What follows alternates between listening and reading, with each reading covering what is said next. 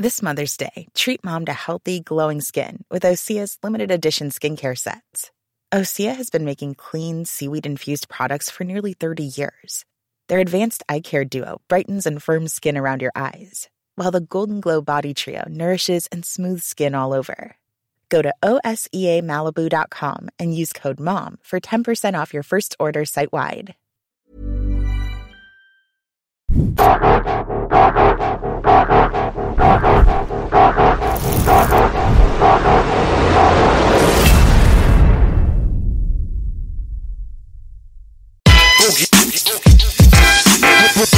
Yo, yo, yo. Yo, yo, yo. Ich höre das Klatschen, Baby. Ist keiner hier, wer klatscht. Ah, lieber Evanni. Und mir ist egal, was der Wettermann sagt. Ich bin mit euch und es ist ein guter Tag. Bravo. Ahmed, Mohamed, willkommen im Orchest. An meiner rechten Seite Onkel B. Ja, ich würde mal sagen, der Screen ist im Gebäude. Also ich freue mich sehr, hier zu sein. Ich danke euch vielmals für die Chance. Danke dir, dass dass du kommst, gekommen Abi. Genau. Danke. Ahmed Mohamed ist hier am Tisch, ja.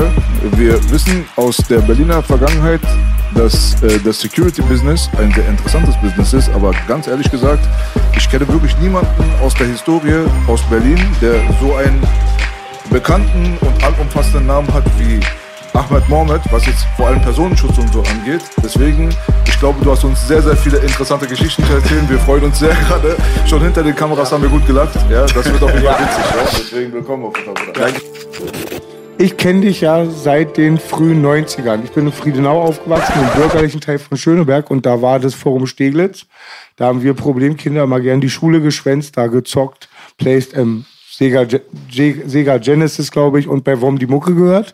Dann kam das da Anfang der 90er meines Erachtens zu einem Konflikt mit diesen Street Gangs. Da war auch eine miese Stecherei. Und auf einmal standest du da und dann war wieder Ruhe Karton.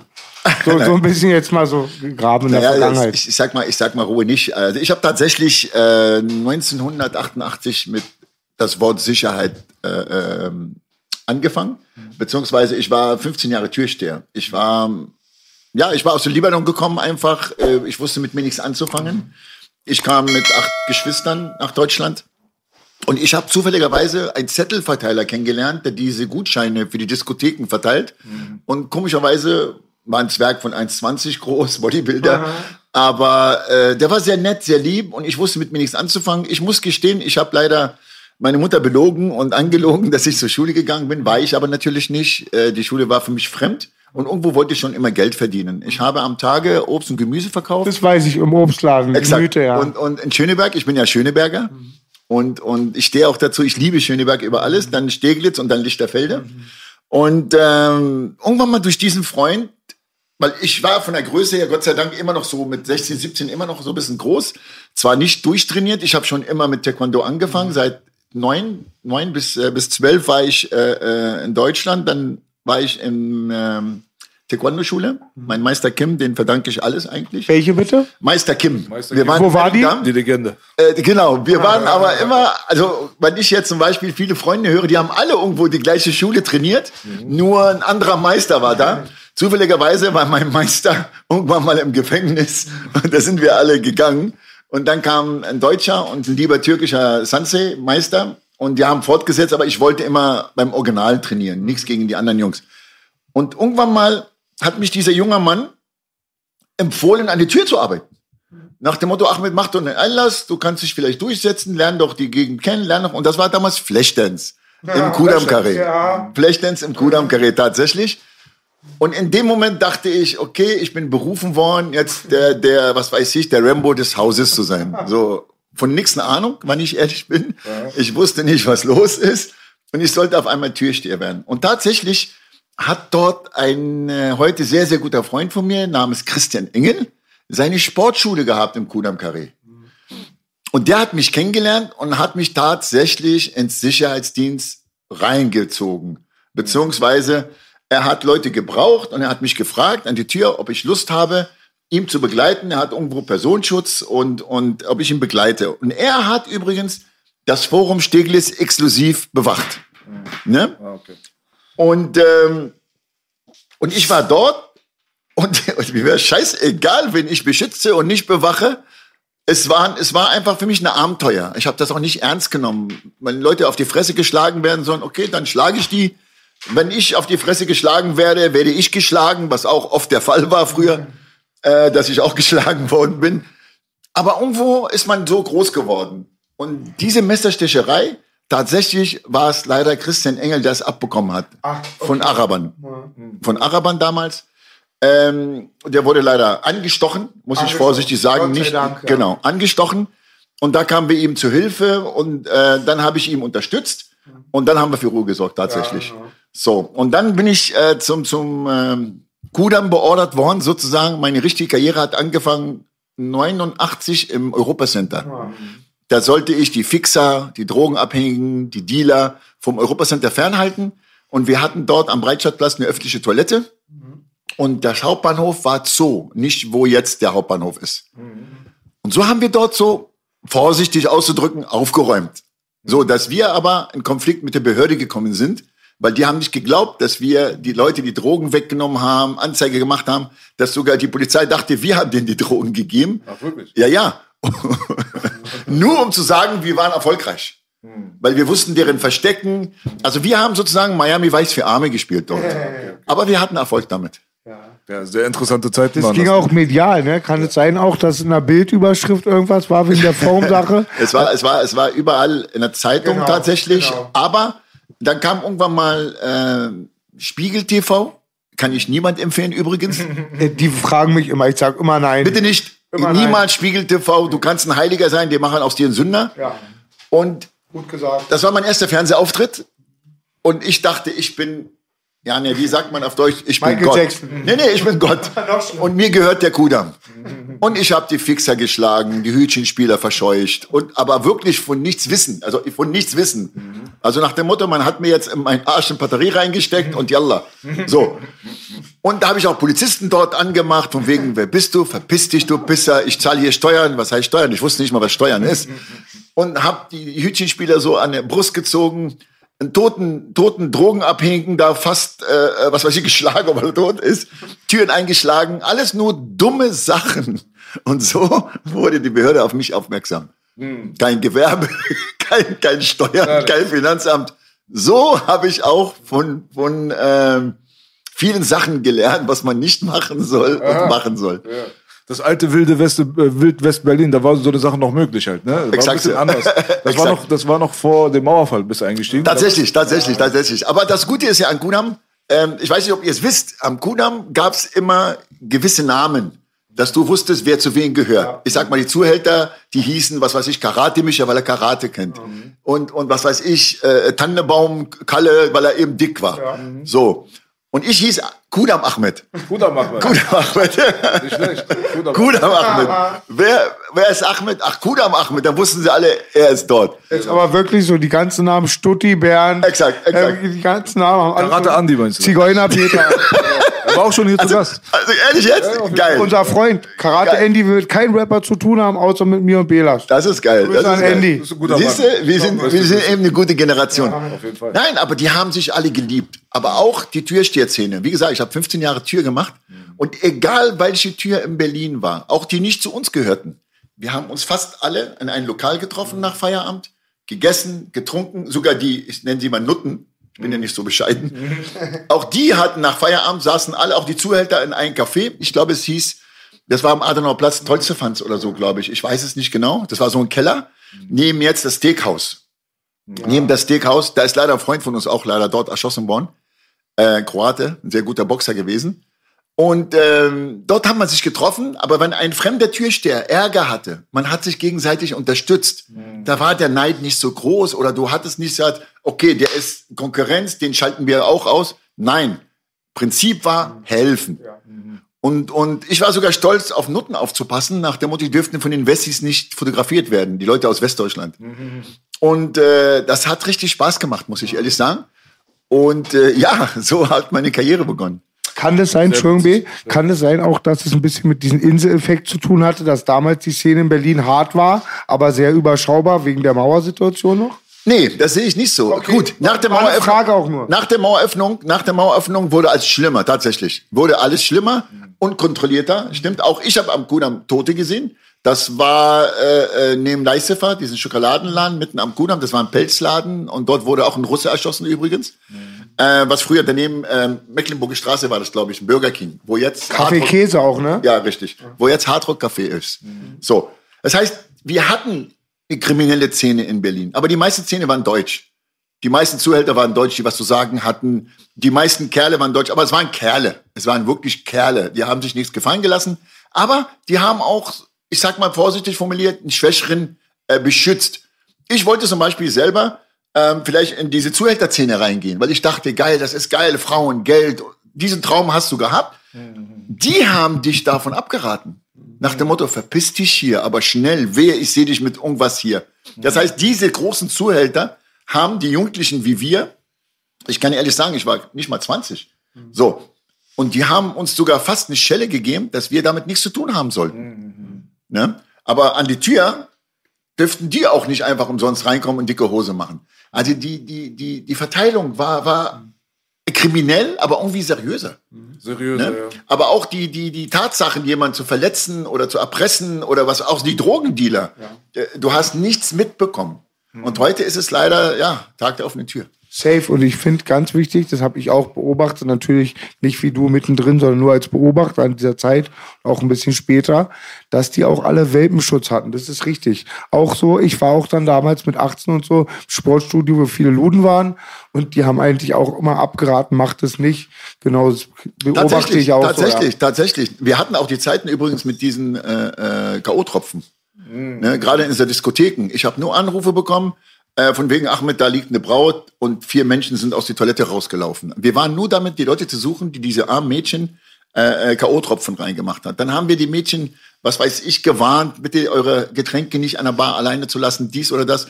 Und die Zeit, was du nicht vergessen darfst, es war gar nicht mal, dass der deutsche Polizist was zu sagen hatte. Das waren alle die Amis, die Amis.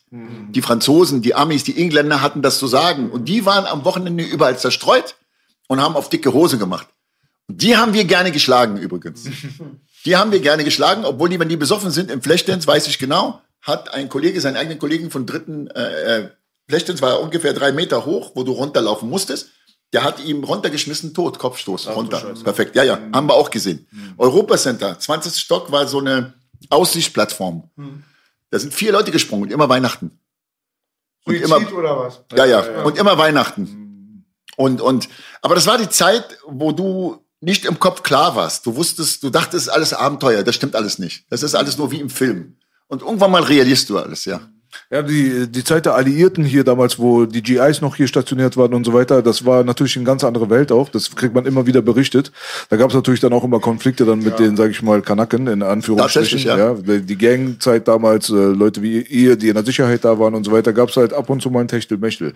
Aber da haben meistens die anderen natürlich so ein bisschen den Kürzeren gezogen, äh, so wie ich das erfahren habe. Ja, wird von Wer sind die anderen, wenn du meinst? die, äh, die Stationierten. Ach so, ja, haben die auch. Haben die auch. Ich habe auch oft gehört halt von meinem Vater, der wenig Konflikte hatte, immer auf der Straße so gut wie keine, dass sich oft auch die von den DJIs sehr schlecht ähm, benommen haben, Haben auch. und auch Sondergesetze hatten. Wenn dann die Polizei zu einem Konflikt kam und da GIs und normale Berliner verwickelt waren, war halt auch zwei Klassengesellschaft so stimmt. Polizei ist gar nicht gekommen erst. Stimmt, wegen G MP, ne? Wegen die MPs, weil das sind, war- waren ihre Landsleute.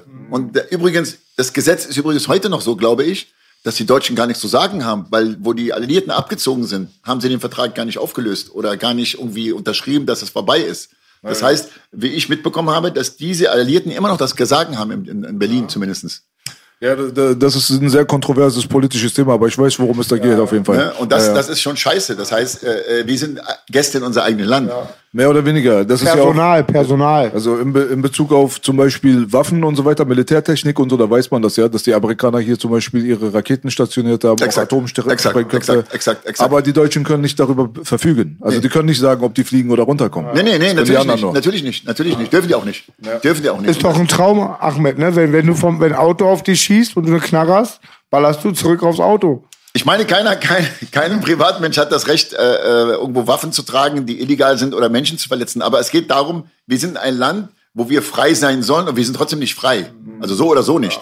So. Und wir leben gerade in Berlin in einer Schubladenstadt. Du bist, du hast dir die Haare gekratzt, dann hast du eine Schublade, du bist der Haarekratzer. Ja, genau. Egal, ob du es so. ob du's nicht mehr tust oder nicht, bist du immer noch der Haarekratzer. Absolut. So, ich bin ehrlich, ähm, da gab es noch diese, diesen, wenn ich so mich ausdrücken darf, diesen Namen Clans damals nicht. Mhm. So, ich glaube, ich glaube, ich weiß nicht, ob ihr den Namen, sag ich mal, Winne Spiering kennt. Winne? Winne, ja. Na klar, So, na klar. Winne, Winne, wo die Mauer aufgegangen ist, war sozusagen der berühmteste Zuhälter Ja, in Deutschland, ja. beziehungsweise in Berlin. So, es gab also zwei Leute, ich sag mal vorsichtig, in, ich weiß es von einem Polizisten in der Eiswaldstraße, der mich selber verhaftet hatte, äh, der zu mir sagt, du und Winnie Spering seid die meisten gehassten Leute in Berlin. Ach, wirklich? Ja, Ach, ich als Schätz Schutzgelderpresser und er als Zuhälter.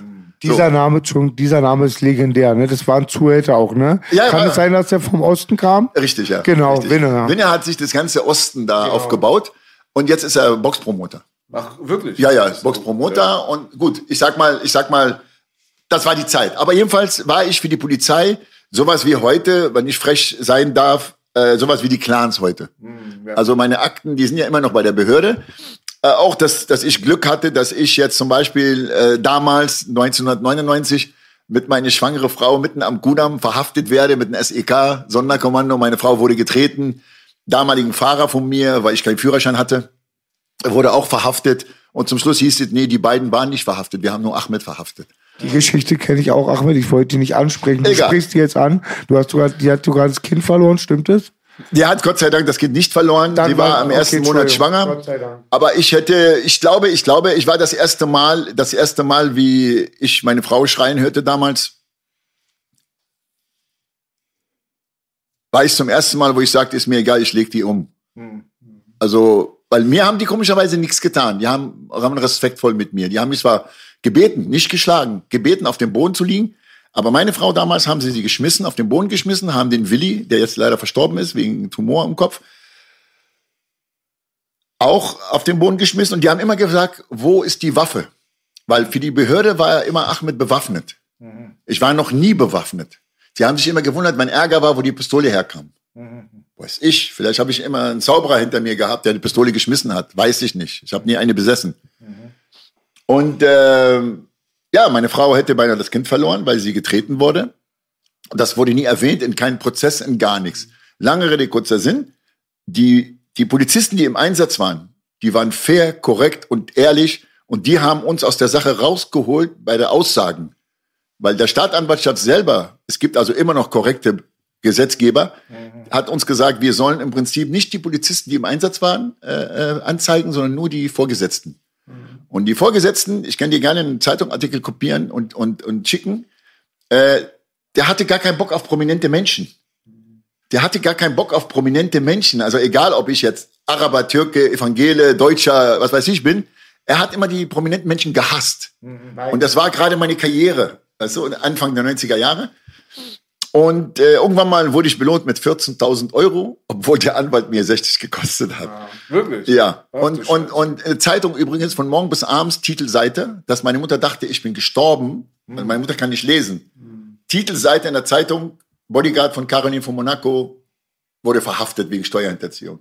Caroline von Monaco. Ja, Sir. Das war damals dein Klient. Ja, Ach, Ganz viele, Claudia Schiffer, ne? das war am Anfang, Ach, Claudia ja, Schiffer. genau. So, da sage ich, da komme ich gleich Da kommen dazu. wir noch dazu, ja, genau. So, pass auf. Und ich bin ehrlich zu dir, das war das Schlimmste meines Lebens. Also es war immer so, dass die Jungs uns schikaniert haben, dass die Polizei uns angemacht haben. Ich, ich habe die Schuld auch ein bisschen bei mir gesehen, weil ich habe so auf dicke Hose gemacht. Ich habe gesagt, die Polizei können gar nichts. Ich habe voll in der Öffentlichkeit gesagt, die Polizei kann gar nichts. Die Polizei sind harmlos, die sind dumm, die können nichts machen. Wir machen die Arbeit für die. Ich wusste nicht, was, was, in was für ein Wespennetz ich getreten bin. Weil ich war einfach nur dumm. Ich war wirklich dumm. Und Und nach dieser Verhaftung, nach dieser Geschichte hat sich mein ganzes Leben umgedreht. Ne? Und vor allen Dingen, die, die, das Geilste ist, die besten Freunde, die angeblich Freunde waren, kannten mich nicht mehr. Die besten Kunden kannten mich nicht mehr. Ähm, Das alte Spiel. Rufmord. was heißt Rufmord? Ich meine, letztendlich, Gott sei Dank, ich habe meine 14.000 Euro Entschädigung bekommen. Die habe ich sogar damals an Frankfurter oder Flutopfer gespendet, Wirklich? weil ich das schmutzige Gel- Geld von der Behörde nicht wollte. Ja, okay, Applaus dafür. So. das hat damals angefangen mit den, mit den, mit den äh, Flutopfern. Das war schon mal in Frankfurter Oder. Mhm. Habe ich gesagt, die 14.000 Euro spende ich dahin. Das ist mir scheißegal. Ich will dieses dreckiges Geld nicht. Mhm. So, die haben mir alle Kunden weggenommen durch diese Aussagen von der Polizei. Die haben, ich habe, ich weiß nicht, ob ihr kennt, so, so, so ein Heft gehabt mit ungefähr 200, 300 Visitenkarten gehabt. Und meistens kannte ich die Leute nicht. Die haben mich nur bei der Veranstaltung gesagt, rufen Sie uns an. Alle wurden angerufen. Das war viel mehr als Rufmord. Also Gefängnis wäre mir lieber gewesen. Darf ich mal fragen, dass ich mir ein Bild machen kann? Hattest du nicht auch durch diesen Vorfall sofort Probleme mit der Lizenz oder war das noch gar nicht damals so mit Doch, doch. Sicherheitsschein? Doch, doch, die wollten mir alles wegnehmen. Die wollten mir alles wegnehmen. frage ich nämlich, ne? Die wollten mir alles wegnehmen. Die wollten mir alles wegnehmen. Aber mich, das Schlimmste war für mich nur, dass sie gesagt haben, mein, meine damalige Frau wurde nicht verhaftet. Mein damaliger Fahrer wurde nicht verhaftet. Und wir saßen Tedam 2 oben, also Tempelhofer Damm. Da ist ja die, die, die Polizei. Und äh, aber ich sage ja, es gibt immer, ich hatte an dem Tag, wo die mich verhaftet haben, du glaubst es mir jetzt nicht, eine goldene Rolex mhm. und 10.000 Euro dabei. Mhm. Die haben es mir nicht mal abgenommen. Mhm. Danach, wo die mich rausgelassen haben, hat ein Polizist zu mir gesagt, Ahmed, steck das ein. Und egal, was der Polizist oben sagt, du sagst gar nichts, Anwalt. Mhm. Also guck mal, wie, wie auf eine Art Scheiße, auf die andere Art, wie korrekt auch ja. manche Beamte sind. Kenne ich, kenne ich, hatte ich auch schon oft bei Hausbesuchen. so. so. Und, aber ich hatte damals die Zeit, ich muss dir ehrlich sagen, ich habe ja in, in, in, äh, in äh, Charlottenburg gewohnt, neben Amtsgericht Charlottenburg, in der Holzendorfstraße. Ich hatte jeden Monat Hausdurchsuchung. Also am Anfang gab es Ärger immer mit meiner Familie und danach haben wir uns dran gewöhnt. Wir wussten, dass jetzt dieser Monat zu Ende ist, bald kommt die Polizei, Waffenschieberei, was weiß ich, Erpressung, aber nie, nie, dass irgendwas draus geworden ist.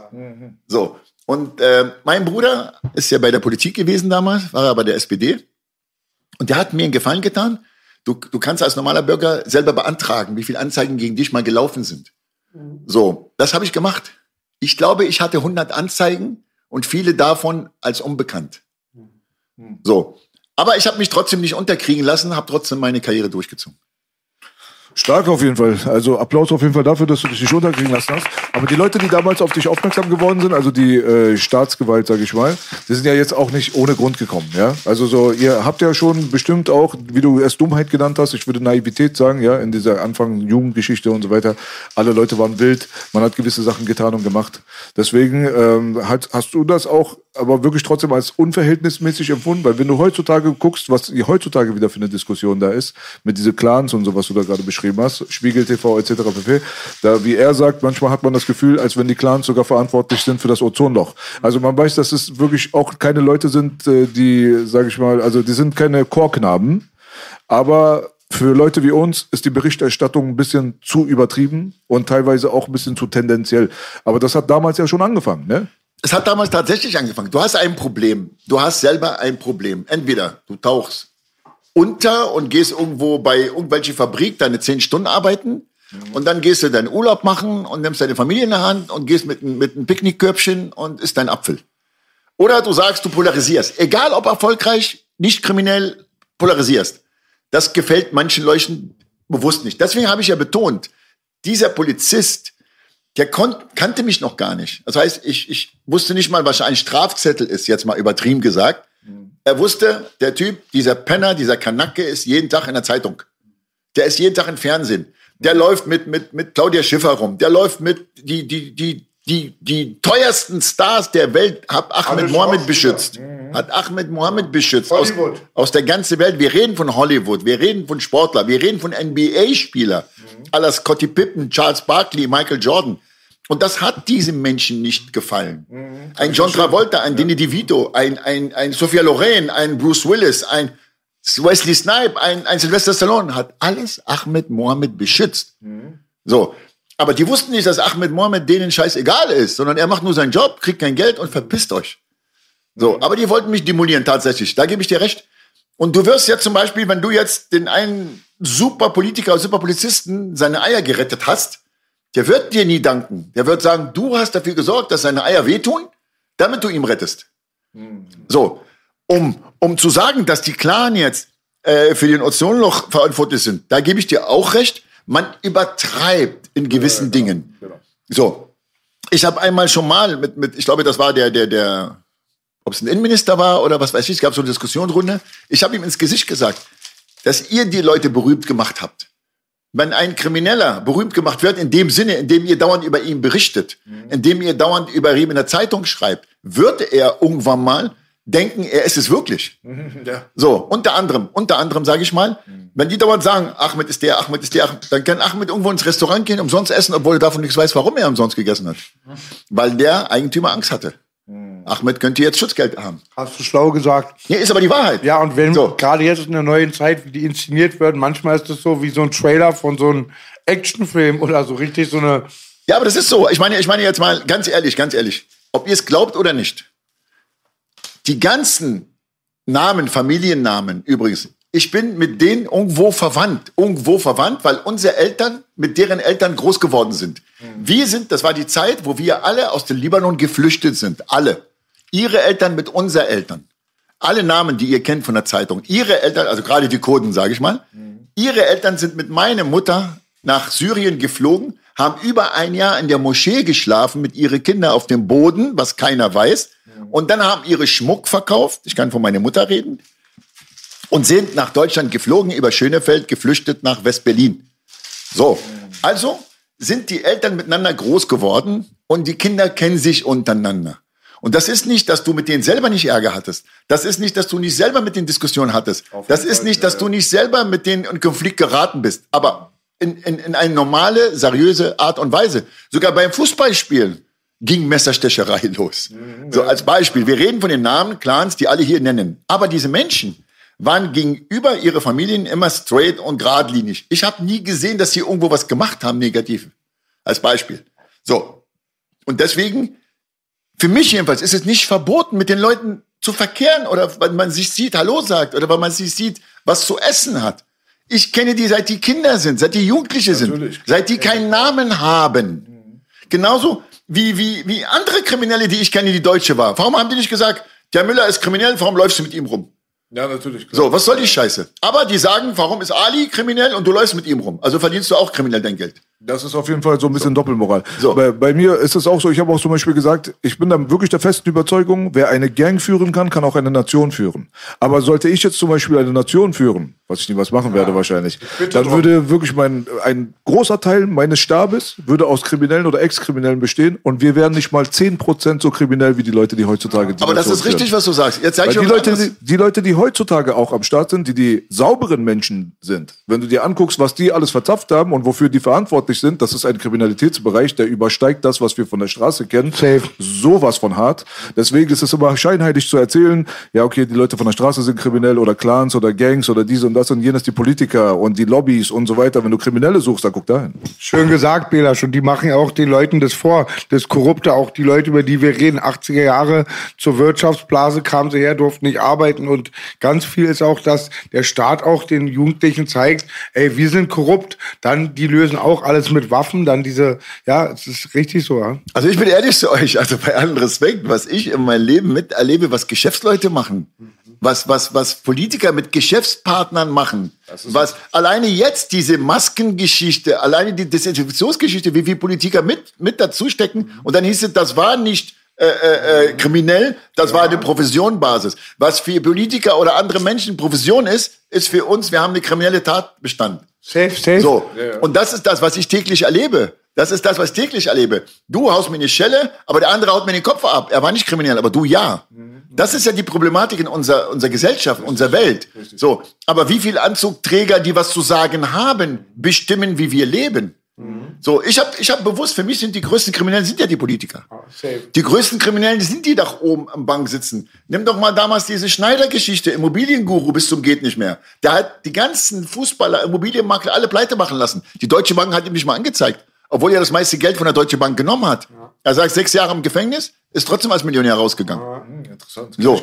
Doch, doch, ist aber so. So, wo nach der Maueröffnung hieß doch alles Immobilien, Immobilien, Immobilien. Und der Typ hat so viel Geld, so viel Geld von der Deutschen Bank genommen, äh, die haben den nicht mal angezeigt. Zumindest ist es nicht so, dass er, dass er verfolgt wird. Hört man oft in der Wirtschaft. Wenn irgendeiner wie wir dann 10.000 auf dem Konto hat, gibt es die Bank an. Oder auch so, wenn du eine Million Leute umbringst, bist du salonfähig. Wenn du eine umbringst, bist du ein Geächteter? Ja, warum? Diese ganzen Leute, die ganzen Steuern vom Staat zurücknehmen, die werden doch auch gerade auch verfolgt. Oder diese CDs, äh, äh, was weiß ich, äh, Geschichten aus, aus, aus äh, Schweiz oder, oder wo auch immer. Aber das ist nicht, wir sind nicht in diese Liga. Wir sind für die Leute irgendwo dritte, vierte Liga. Trotzdem kann sie uns jagen. Aber die im Champions League spielen, das, können- die dürfen die nicht jagen. das ist es. Das ist die Problematik. das ist- Ich höre auch oft Beamte, wie die leiden. Wir nehmen von mir aus einen Kriminellen fest, der Richter sagt, er kann gehen. Wir nehmen den fest, das. Wir können jetzt wochenlang über irgendwelche Geschichten sprechen. Wir kommen sowieso nicht weiter, weil uns keiner zuhört. So musst du das sehen. Das stimmt. Und ich glaube, die erzeugen auch gerne das Feindbild in unseren Kreisen, weil dann kann der Bürger, der irgendein Feindbild braucht, sich über uns oder diese Leute aufregen und sieht nicht, was die Leute eigentlich, die ihn führen, für Scheiße Richtig, ja, die. Feindbilder, die wechseln sich ja auch immer wieder Genau. ab, hat man ja gesehen. Genau. Es ist, liegt auch nicht immer nur daran, dass äh, wirklich der Kanacke immer so das Feindbild, und zwar das für immer, das stimmt nicht. Das geht mal hoch und runter. Es gab nach der Zeit, nach dem 11. September, ja, diese ungerechtfertigten Angriffe, man weiß, wie viele Millionen Leute danach gestorben Klar, sind. klar. Da gab es halt eine sehr harte Propaganda, hast du alles natürlich auch Klar, mitbekommen. klar. Man hat über die Medien fast nur noch gehört, dass wir eigentlich die Feinde der Menschheit sind. Danach dann kommt dann vielleicht der Ungeimpfte gegen den Geimpften, dann kommt So. mal der Maskenverweigerer gegen den. So. Also der Feind, der wechselt. Ja, aber solange, solange du aber einen Feind hast, hat der Tag Struktur, sagt man. So, das braucht der Mensch anscheinend. So, aber ich sag dir was anderes, was du vielleicht vergessen hast, wo diese 11. September-Geschichte passiert ist. Das erste Wort, was damals George W. Bush gesagt hat, und jetzt führen wir Kreuzkriege.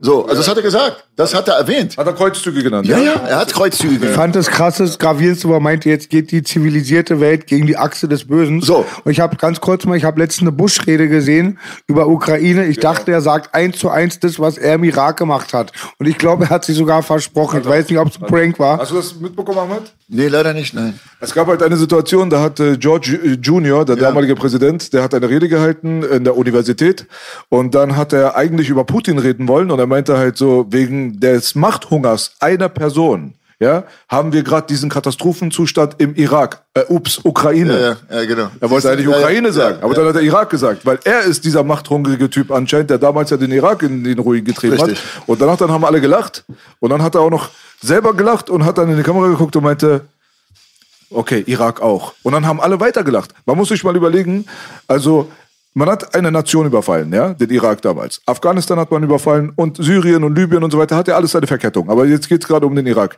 Da sind über eine Million Leute ge- gestorben während dieses Angriffes Wenn bis reicht, heute. wenn ja? reicht, wenn Man muss mal reicht. überlegen, das sind so viele Tote produziert worden, wo die amerikanische Regierung im Nachhinein zugegeben hat, dass der Grund des Angriffes ungerechtfertigt war. Weil Saddam Hussein hat keine Massenvernichtungswaffen gehabt und er hatte auch nichts mit dem 11. September zu tun. Das waren ja irgendwelche Saudis, die in Afghanistan waren. Es hat Vielleicht, nichts, vielleicht, hat, haben sie ja vielleicht. selber gesagt, ja, so. Aber dieser ungerechtfertigte Angriff hat nun mal über eine Million Leute produziert. Und jetzt stellst du dich 20 Jahre später auf ein Podium und lachst auch noch darüber und alle lachen mit dir. Das ist das Makaberste, was ich in letzter Zeit je gesehen habe. Gut, aber das Problem, das Problem ist, ich, ich versuche vorsichtig zu sein. Wir, ich sag mal, wir muslimische Ländern, wenn wir zusammenhalten würden, würde keiner gegen uns was ankommen. Das ist die Wahrheit. So, wir lassen zu, dass man mit uns so umgeht. Ob das im Privatleben, wie wir hier sitzen, oder im Geschäftsleben. Aber jetzt gibt die andere Seite. Auch von uns gibt's Verräter, auch von uns gibt's äh, äh, Heuchler, auch von uns gibt, gibt unser eigenes Fleisch und Blut, der uns verrät, nur wegen Geld. Also egal, was wir hier sagen und machen und versuchen, irgendwelche Gesellschaft auf unserer Seite zu bekommen, wirst du nie bekommen. Weil irgendeiner wird dich verraten. Immer. Ich sag mal, Judas, Jesus Christus. Oder, was sagt Jesus? Wer ohne Sünde ist, schmeißt den ersten Stein. Mein Spruch immer, ja. Es hat, es hat noch nie einer den ersten Stein geschmissen. Aber es gibt leider in unser Länder, wir reden leider von uns, Ausländer, immer einer, der von mir aus behauptet, ohne Sünde zu sein und einen Felsen schmeißt. Also, du darfst dich nicht aufregen darüber. Wir, müssen, wir müssen zusehen, wie wir klarkommen. Und wir werden nie klarkommen, solange wir uns nicht wehren, aber wir dürfen uns auch nur bis bestimmten Punkt wehren. Ich habe es, seit ich hier bin in Deutschland, immer erlebt, Diskriminierung, Ausländerfeindlichkeit, Hass. Aber jetzt, wo ich erfolgreich bin, ist der meisten Hass von meinen Landsleute. Von meinen türkischen Freunden, kurdischen Freunden, arabischen Freunden, Jugoslawen. Das ist der Hass. Das ist Neid dann, ne? Ich sage mal, ob es Neid oder nicht Neid ist. Ich habe mir nichts schenken lassen. Ich habe, ich komme nicht von reiche Familien. Ich komme von ganz, ganz arme Familien. Meine Mom und acht Kinder haben in einer 30 Quadratmeter Wohnung gewohnt, beziehungsweise einen Laden in Schöneberg.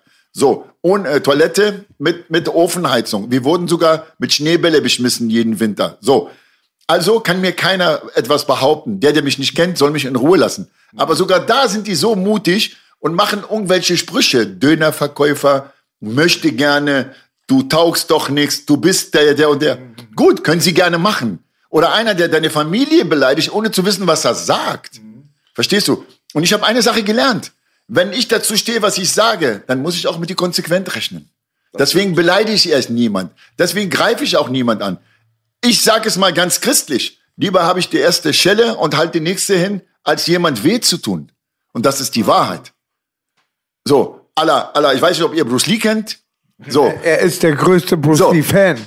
Ich sag mal, wo er, wo er äh, die Kette von seiner Mutter bekam haben, wo er nicht kämpfen dürfte in diesem Eisfabrik.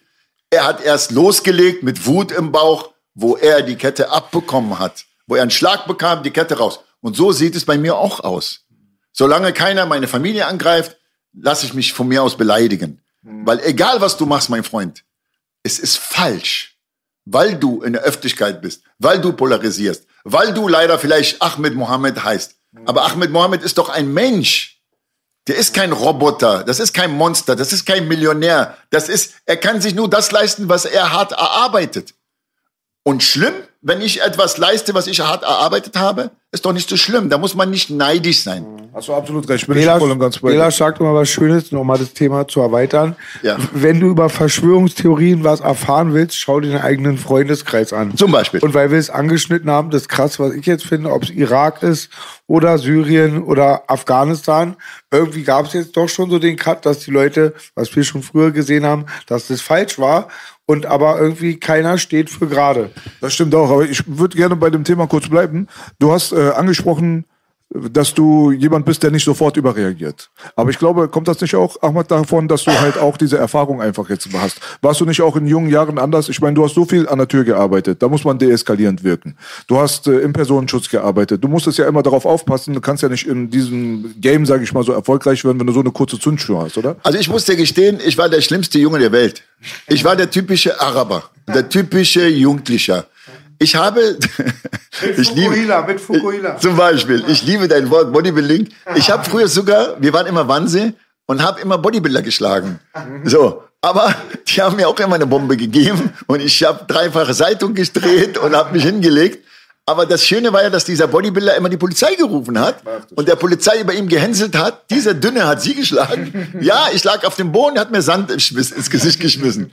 Also, also ist ja nicht so. Ich war tatsächlich sehr, sehr aggressiv. Aber weißt du warum? Weil ich selber mit mir nicht klar kam. Ich kam mit mir nicht selber klar. Ich wusste nicht, wie weit ich, was weiß ich, bin. Ähm, ich habe mich geschlagen, um zu sehen, wie Schläge wirken auf einen Menschen. Das heißt, wie das ist, wenn ich auf die Fresse kriege. Und ich habe tatsächlich oft auf die Fresse bekommen. Also ich war nicht Rambo oder Held. Und, und das Schöne ist ja, ähm, dass ich daraus gelernt habe. Ich habe jeden angepöbelt, ich habe jeden angemacht. Ob der eine mir einen Kopfnuss gegeben hat, ob der andere mir eine Bombe gegeben hat. Das hat alles stattgefunden. So. Aber das, das Bewundere an der ganzen Geschichte ist, wenn die Jungs immer dich mit Nasenbluten gesehen haben oder, oder, oder dass du eine blaue Auge hattest, die waren beleidigt. Aber die sagen, Ahmed, du? Ich sag, ja und? Wie, du hast auf die Fresse gekriegt? Ja, hab ich. Also, also, das war für die so, so, das ist unmöglich, Janne, ne? Ich finde aber ein bisschen, man sieht auch damals konnte man, ich bilde mir das nicht ein, aber du warst oft in den Medien, habe ich dich gesehen, auch glaube ich öfters.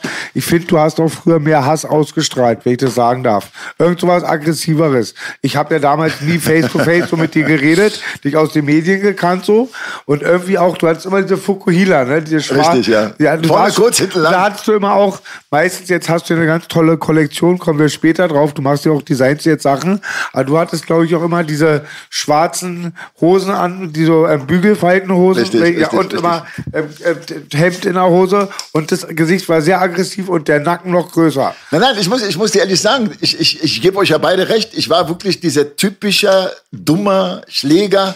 Aber, aber ich muss ehrlich sagen, ich wollte angeben, ich wollte hart sein, ich wollte, was weiß ich.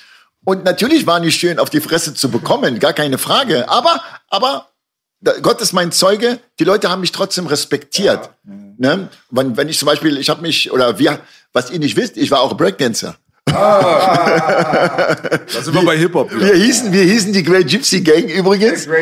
Und ich war der schlechteste Tänzer, ich war der dummste Tänzer, aber ich war der gute Schläger. Das heißt, immer wenn einer besser war als wir, den habe ich geschlagen. Das kennt man noch von früher, ne? habe ich, hab ich leider geschlagen. Und mein Konkurrenz war immer einer, der super Michael Jackson nachmachen konnte. Und ich habe hier nicht auf dem Boden getanzt, ich habe so Art gesteppt und so. Möchte gerne Stepper. Und dieser Penner war immer so mein Gegner. Weißt du, du hast ja immer die Leute gedisst per Tanzen. Und immer, wenn er besser war, und dann habe ich ihn immer auf Toilette bestellt und geschlagen, dann bin ich rausgegangen, konnte er nicht mehr antreten. So. Man muss auch sagen, das hat, das hat uns natürlich auch, also dir natürlich noch mehr mit der Flüchtlingshintergrund, aber es hat auch immer Leuten auch Bestätigung, Anerkennung und auch Identität gegeben. Ja, die Leute man wussten, dazu sagen. Die Leute, die Leute wussten, legt euch mit diesem Penner nicht an, der ist krank, der ist einfach krank. Also, weil, weil du hast, wenn du Rücksicht auf dich nimmst, weil du jemand verletzen willst, auf Deutsch gesagt, ich wiederhole mich nochmal, dumm, also darf man nicht nachmachen, dann darfst du dich nicht wundern, wenn du auch auf die Fresse kriegst. Und das habe ich wirklich oft bekommen. Und zu deiner wunderschöne Frage, dass ich, warum ich ruhiger geworden bin, die Verantwortung wurde größer. Mehr Aufträge. Dann hast du irgendwann mal selber Schule besucht abends, damit du deine Lizenzen beantragen kannst. Du wusstest, dass gewisse Leute auf dich, auf dich verlassen. Du hast Aufträge bekommen, das heißt Vertrauen. Es darf nicht schief gehen. Wir haben Schmuck transportiert. Wir haben Veranstaltungen auf einmal gemacht. Und mal hieß es, holt diesen Menschen, der hat vor nichts Angst. Der stellt sich hin und macht. Eigentlich haben die mich geholt als dummer Junge. Und so habe ich mich entwickelt. Es ist sehr interessant auf jeden Fall, dass du auch so, äh, wir haben ja vor der Kamera schon gesprochen gehabt, da habe ich dir auch das Kompliment in Anführungsstrichen gegeben, dass du jetzt, finde ich, cooler, auch sympathischer, so wie so ein alter Samurai, ja, so rüberkommst jetzt mit den Haaren und dem Bart und so weiter. Und äh, diese Ausstrahlung kombiniert, glaube ich, auch mit deiner Fähigkeit auch zu kommunizieren, weil das ist auch, glaube ich, ganz wichtig. Hat auch, glaube ich, dir so die Türen geebnet, damit du auch so diplomatisch sein kannst. Ich glaube, du hast auch Diplomatie in dir. Du bist nicht jemand, der nur mit dem Kopf geradeaus irgendwie gegen die Wand ballert. Weil ich, es gibt eine Geschichte, die weiß ich nicht, äh, vielleicht kannst du dich dran erinnern, wo ich mal von dir gehört habe. Eine der ersten Male überhaupt. Äh, Das müsste auch irgendwie Anfang der 2000er gewesen sein. Da müsstest du, glaube ich, für Agro Berlin oder zumindest Sido den Personenschutz auf irgendwas Großem gemacht haben. Splash oder irgendwas. Splash war was das, ja. Splash. Ja, Splash. Genau. Und unsere Kumpels hier vom Chilesi, ein paar andere haben dem Sido die Cappy vom Kopf gehauen, mitten auf der Bühne. Und das war wahrscheinlich keine besonders gute Situation. Und dann habe ich aber gehört, dass du zu uns hier gekommen bist und du hast dich mit den Jungs hingesetzt und ihr habt gute Gespräche miteinander geführt, so nach dem Motto, ey, das geht nicht, das kann man nicht machen. Weil letztendlich, jetzt kann man vielleicht ein paar Jahre später darüber reden. Wenn sowas passiert, denken sich die Leute auch, das kommt ja dann auf dich dann zurück, auf deinen Ruf. Da, da habe ich gemerkt, okay, mit Ahmad Mohammed, mit dem kann man reden. Na gut, die Geschichte, da zwei Sachen. Zwei. Also, einer hat eine Bombe bekommen von mir, aber nicht deine Jungs. Mit denen haben wir tatsächlich geredet. Und gut, es ging eigentlich darum, die Sido-Geschichte war ganz anders eigentlich. Die Sido-Geschichte, ich wurde gerufen von Agro Berlin, weil die eben Angst hatten. Angst hatten, weil ein Musiker von denen, von denen abspringen wollte, obwohl der Vertrag hatte. Ähm, und dann haben die Angst von den, von den anderen Beschützer, von den äh, äh, Künstlern. Die Geschichte kommt mir bekannt vor. Und die haben gesagt, Ahmed, kannst du uns bitte unterstützen? Wir brauchen dich als Schutz, weil wir haben Angst von der anderen Partei. Und ich sage, ja, gar kein Problem. Und die andere Partei war so lieb und, und hat mir zuliebe denen auch nichts gesagt, aber auch die Jungs, glaube ich, äh, äh, weil die hatten auch Video zusammen gedreht, was weiß ich, der Künstler und Agro Berlin. Wie gesagt, der hatte ja immer noch äh, Vertrag bei Agro Berlin, also vom Gerechtlichen her müsste er eigentlich, ja, Agro Berlin immer noch bleiben. Aber wegen seinen anderen Schutz äh, haben die ihm rausgelassen. So, weil die Angst hatten. Aber ich sollte die beschützen. Und heute noch ist Murwan, den ich damals Sido empfohlen habe, immer noch sein Bodyguard. Ah, guck mal. Heute noch. So. Ist es der Bruder, ähm, wie nennst du ihn? Ich nenne ähm, Sidos Bodyguard ist doch Marwan. Musa. Marwan, äh, He heißt ja Marwan Musa. Musa, ja, Marwan Musa, Musa, ja. bester So. Mann Musa. So, und den habe ich damals Sido empfohlen, nachdem ich am Anfang selber mit Sido unterwegs war, beim Kometverleihung und so. Aber ich bin ehrlich zu dir, ähm, ich liebe die, die Jungs sehr, aber ist nicht mein Ding. Ich bin ehrlich, nicht mein Ding. Also ich glaube, Welt, ne? nicht meine Welt, weil, äh, ja, ist nicht meine Welt. So, um das mal auf den Punkt zu bringen. Aber ganz kurz, äh, du warst aber offizieller Personenschützer. Ja, ja. Muss man dazu Ja, sagen. ja. Weil Ja, ja. viele Leute, äh, wenn die aus dem Rap hören und so weiter, die wissen ja auch, dass arabische Leute und so Nein, weiter nein, nicht nein. nur das Die gab's doch gar nicht im. Hintergrund. Die gab's so. damals nicht. Das war nicht diese Zeit. Das war alles offiziell. Ja, ja, ja, ja, ja, ja. Nein, nein, nein. Agro Berlin hat mich, die sitzen auch irgendwo in Kreuzberg oder saßen die in Kreuzberg. Ja. Ich war dort im Büro bei denen, ich glaube oben, ganz oben war das. Und die hatten alle, die hatten alle unter Vertrag. Die hatten alle, die heute Namen irgendwo haben, Flair, K1 oder wie die halt heißen. Äh, und die hatten mich nur gebucht, weil die wussten, okay, Ahmed ist, ist, ist zuverlässig und die anderen können ihm nichts. Die anderen Schutz. Und dann haben sich Bushido und Sido Leute bei Splash auch getroffen übrigens. Und dann hat die Person Schutz beziehungsweise den, den damaligen Manager von, von Bushido gesagt, hör mal zu, Ahmed zuliebe, okay, akzeptieren wir das. Weil natürlich Akrobali darauf bestanden hat, nee, er hat ein Video mit uns und schneiden wir nicht raus, bla bla bla bla bla bla. So. Und dann gab es tatsächlich jemand, der Sido beim Spazierengehen angreifen wollte. Dann hat er eine Bombe von mir bekommen. Und diese Bombe, was ich später erfahren habe, hat Sido in sein Video mit rein, reingeschnitten. Ach du Scheiße. So, aber das war von der Seite, wo Leute mich angesprochen haben, Mann, Ahmed, Alter, wir haben dich gesehen. Ich sag, kann doch nicht sein. Ich glaube, bei diesem CD Mama oder so. Mama. So. Äh, Straßenjunge, glaube ich. Weiß ich nicht. Jedenfalls, das war so. Und dann da kam die Geschichte mit deinen Jungs und wir haben geredet. Ich habe gesagt, so geht's nicht weiter. Ende. Weil ich glaube, ich glaube, irgendwie hatte jeder gar keinen Bock auf Sido damals. Wo wir bei Splash waren, die haben ihn gehasst, warum auch immer. Aber ich sag dir ehrlich, er ist selber, obwohl ich nicht so viel Kontakt mit ihm hatte, also danach auch nicht mehr und so, weil die, mein Mitarbeiter ist dort geblieben, die haben den behalten und äh, aber er war cool, er war korrekt, er war ehrlich. Äh, Ich habe eher das Gefühl gehabt, ich war nicht der Bodyguard, sondern ich war der Star, weil die mich so korrekt behandelt haben, toll behandelt haben, weißt du? Akro Berlin und Sido. Und, und, ähm, und dann habe ich jemand eine Bombe gegeben dort. Und ja, das war die Geschichte, weil ich wusste, dass Aggression stattfinden wird. Die Geschichte hatte ich gekannt. Von was an, von jemand anderen auch. Weißt du, dass jemand Sido was will. Körperlich. Was auf der Splash, Ahmed? Ja, ja, war, Ah, ich habe mal auf der Splash auch noch Rückhand für Sido gegeben. war, war auch, war auch äh, auf der Splash tatsächlich. Und ja, so, so ist es passiert. Das müsste diese Zeit gewesen sein, wo äh, Agro Berlin und die Bushido-Fraktion und so weiter nicht grün miteinander waren. Da war Bushido schon weg, da war der bei Major Label und so weiter. Und äh, zu der Zeit waren die sowieso so ein bisschen dieses äh, Feindbild. Exakt. Viele Also, Leute mochten diese ganze Fraktion nicht. richtig.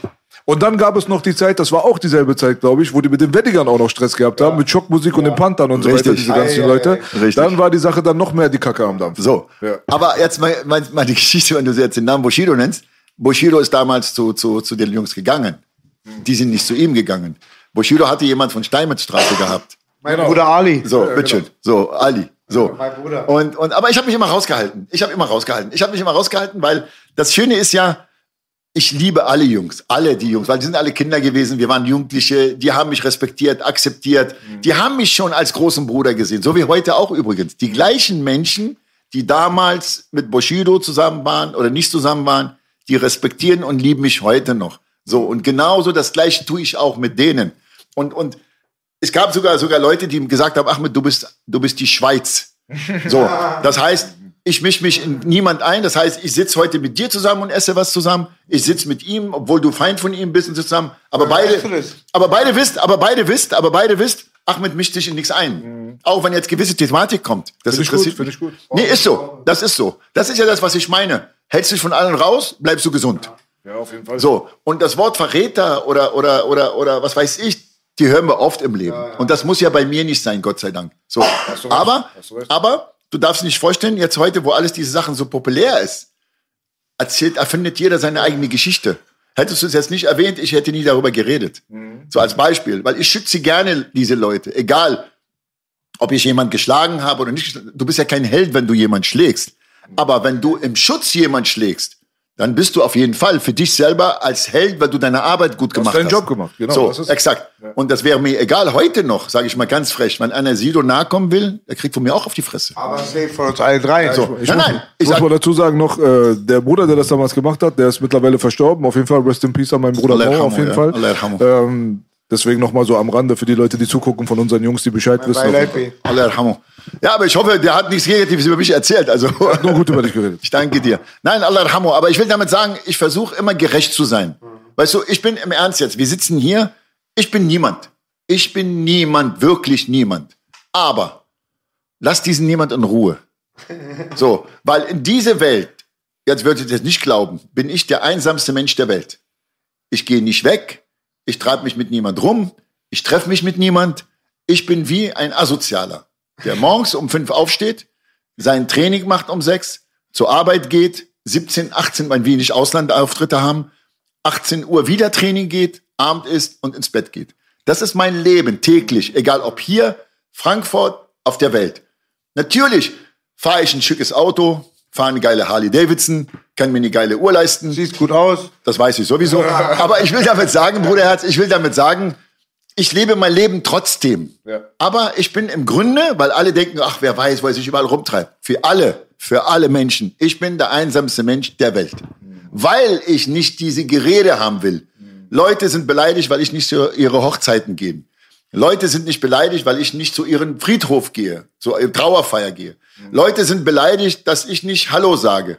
Kinder, lasst mich in Ruhe. Ich will mit niemand zu tun haben, weil treffe ich mich mit dir, sagt er, wieso triffst du dich mit ihm? Der ist kriminell. Treffe ich mich mit ihm, heißt es, wieso triffst du dich mit ihm? Der ist mein Feind. Also bleibe ich lieber alleine.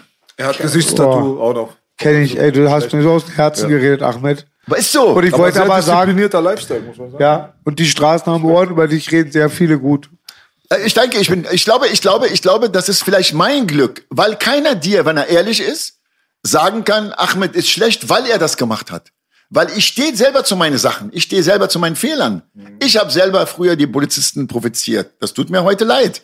Aber ohne das hätte ich nicht daraus gemacht, was ich heute bin. Hast du gelernt, definitiv. So, ähm, ich habe Kriminelle kennengelernt. Ich habe Kriminelle, richtige Kriminelle kennengelernt. Ich wurde nicht wie die, weil die gesagt haben, lass das.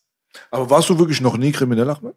Was ist denn für dich kriminell? Also hast du schon mal irgendwas wirklich gemacht in der Jugend, Dummheiten und so weiter, äh, wo man sagen kann Kriminalität? Also ich muss dir ehrlich gestehen, außer dass ich mich rumgeschlagen habe und ein paar Mal, ein paar Mal Geld gesammelt habe von irgendwelchen Leuten, die jemand was geschuldet haben, habe ich nichts gemacht. Nein. Okay. So, aber, aber anders. Krimineller muss doch immer ins Gefängnis, oder? Also kann ich Wenn entweder, er erwischt wird. entweder bin ich ein schlauer Krimineller, aber ich saß noch nie im Gefängnis. An diesem Tisch wird nicht gelogen. Ich, ich, ich saß noch nie im Gefängnis, außer sechs Stunden einmal. Und das war, wo die mich damals am Kudamm verhaftet haben. Aber, aber es gibt Polizisten, die sagen, du bist sehr, sehr schlau, du machst deine Dinge alleine. Weil ich sage mir auch, wenn ich kriminell gewesen wäre, habe ich meine Sachen tatsächlich alleine gemacht, weil Wissens drei, Wissens 30. So ist es. So, also, geil, geil. also lass ich lieber. Ich sage So. immer, Ahmed, drei Leute können Geheimnis bewahren, wenn zwei sterben. Bitteschön. So. Nein, also Ich finde das gut, dass du diesen disziplinierten Lifestyle aber auch verkörperst, weil letztendlich, es gibt viele Vorurteile gegenüber Leuten wie dir, uns, wir, wie auch immer man das jetzt nennen will, aber so früh aufzustehen, zweimal am Tag Sport zu machen, du bist jetzt auch nicht mehr 20 Jahre alt, siehst aber trotzdem blendend aus und so weiter.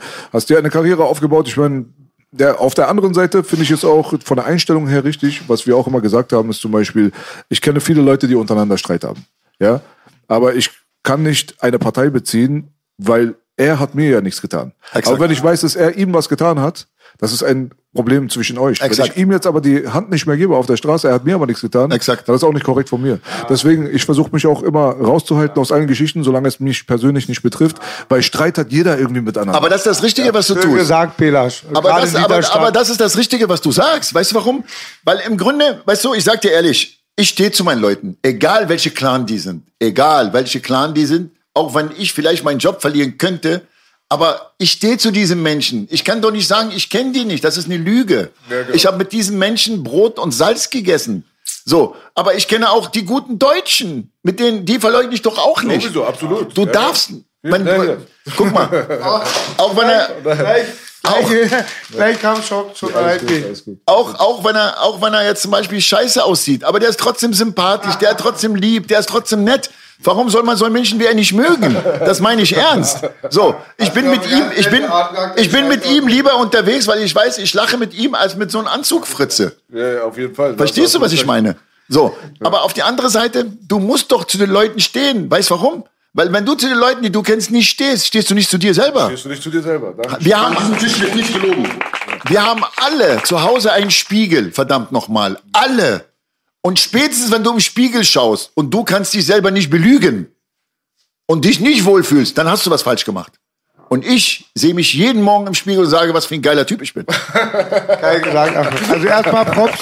Auf so eine charmante Art hat mir noch nie einer gesagt, ich scheiße aussehe. Aber ich habe es als Kompliment gefasst. Und du hast eine tolle Art. So mache ich das auch oft.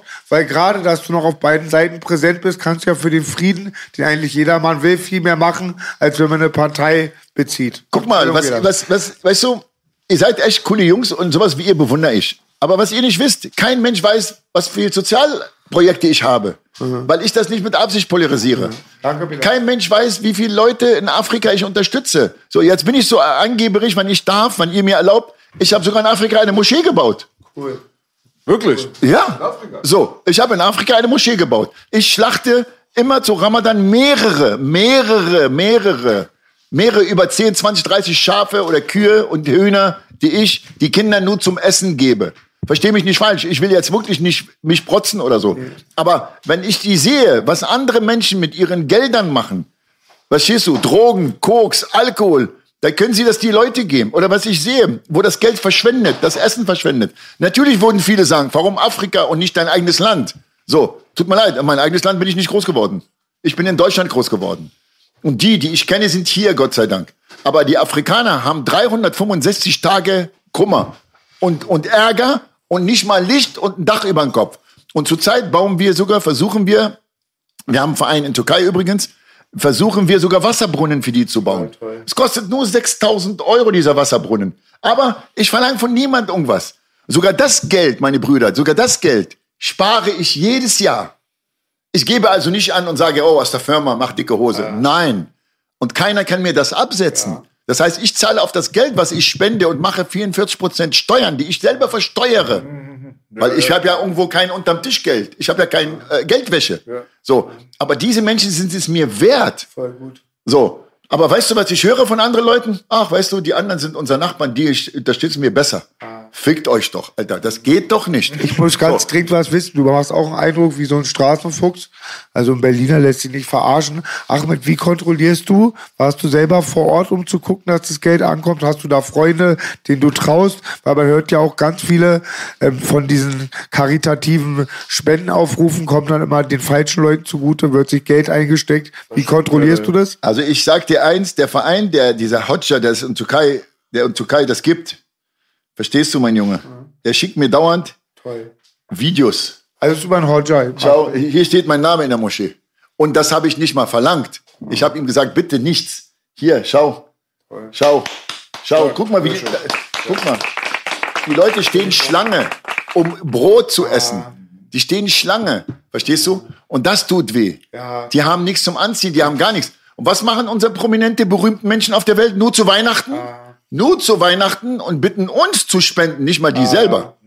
So, und ich kenne wiederum Millionäre, Milliardäre, Stars, die ohne auch was zu sagen, Geld spenden und machen. Das ist ein Riesendilemma auch. Zum Beispiel So. jetzt bei der WHO kam wieder raus, ganz viele haben die Leute missbraucht, machen So. sich, genau, dann Also- wollte wollte ich noch sagen, ja, man hört ja auch immer wieder, ja, das hat ja eben halt, dass ganz viele von diesen Organisationen schwarze Schafe sind, ne? Das Ja, aber leider, gut, das, ist stimmt normal, leider. das ist normal. Aber es geht nicht darum, dass nur Prominente angeblich einen Namen haben, die irgendwo was für Gutes sorgen. Auch wir Normalverbraucher. Normal auch, absolut. So, ich habe früher in die Schulen in der Wutzke-Allee, in Johannesthaler Chaussee, habe ich Schule ausgebildet.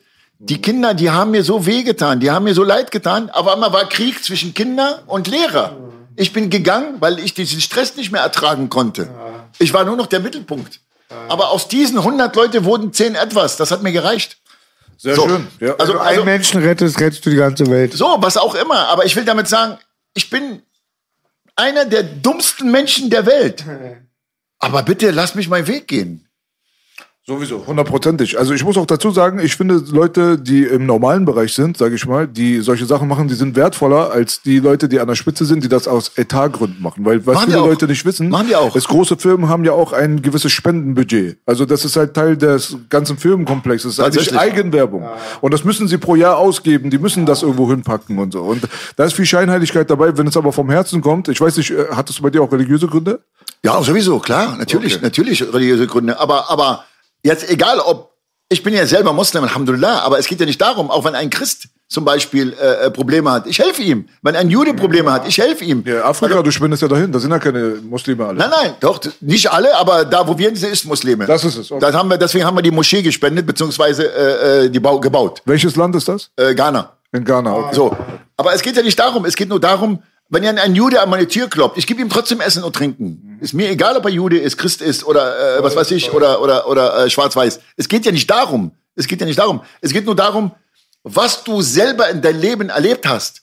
Und ich bin ein ganz normaler obdachloser Straßenjunge mit einer Mutter und mit acht Kindern da gewesen. Und du nennst deine Mama Mom, das finde ich immer richtig süß. Ja, aber ist doch richtig so. Voll schön, so. nee. Aber, aber meine Mutter ist die Heldin. Für uns ist alle Mutter eine Heldin. Papa ist immer der Schutz. Mama ist der Helden, ist die Heldin. Aber, aber Mama hat gelitten.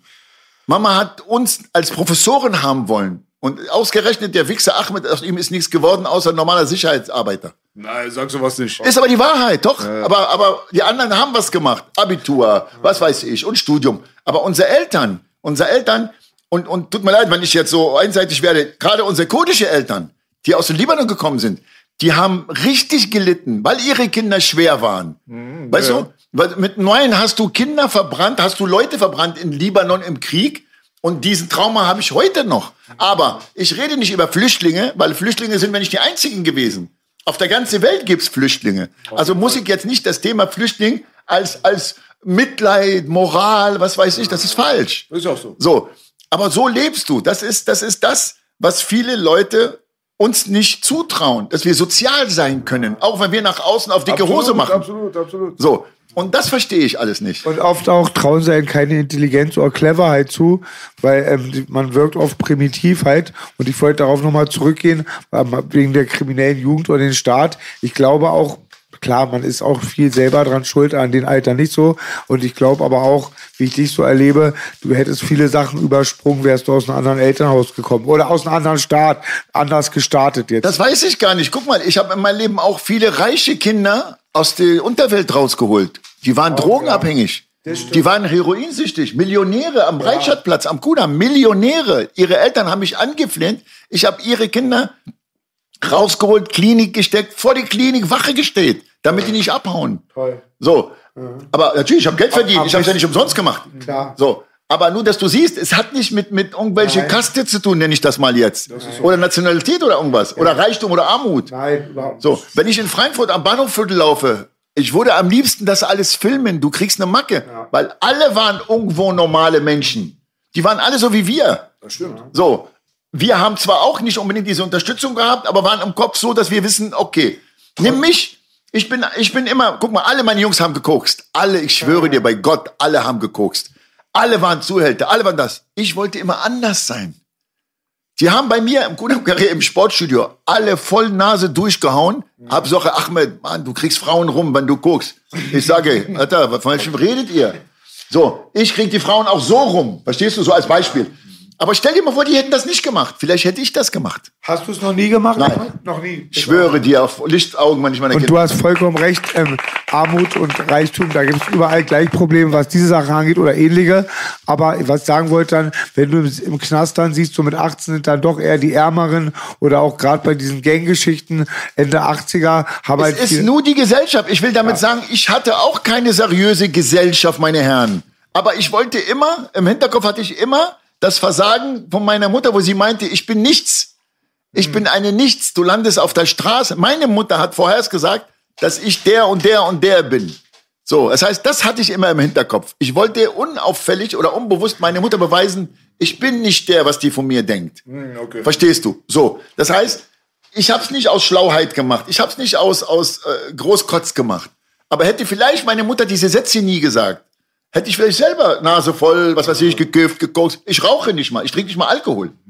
Hast du das schon mal einmal probiert? Alkohol habe ich schon mal. Tequila bis zum geht nicht mehr als Türsteher. Gibt's eine Story? Aber, aber, aber auch da hatte ich so einen Filmriss gehabt, meine Jungs geschlagen, meine damalige Freundin, die ist damals von der Wohnung, von ihrer eigenen Wohnung abgehauen. Äh, ich lag in meine eigene Kotze drin kenn ich. und ich habe sie nie wieder gesehen, weißt du? Ne? Das ist über 30 Jahre, 40 Jahre her. So, aber ich will damit nur sagen, ich will damit nur sagen, der Mensch entscheidet selbst über sein Verhalten. Ja. So, jeden Fall. alle meine Leute, auch jetzt die Stars, die ich beschütze oder viele Prominente, alle kiffen, koksen, fast alle Medikamente. Mir ist doch scheißegal, solange ich das nicht besorgen muss. Verstehst du? Ja. Ich sag mal, okay, außer Frauen besorge ich dir nichts anderes. So, aber Frauen ist ja legal, ist ja nichts Schlimmes. Hast du auch recht. Aber weltweit, weltweit merkst du, dass diese Leute es nehmen. Du merkst es. Aber das ist mir auch egal. Die sind zu mir nett, die sind zu mir korrekt, die sind zu Genau. mir seriös, die geben mir mein Geld und auf Wiedersehen. Ja. So, das heißt, ich bin doch nicht dumm. Ich weiß, wer ein Heuchler ist und ich weiß, wer kein Heuchler ist.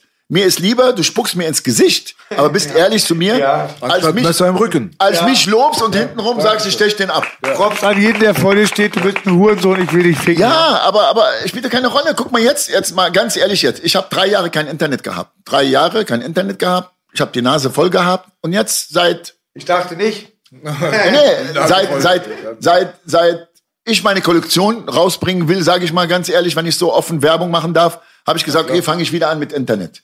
So.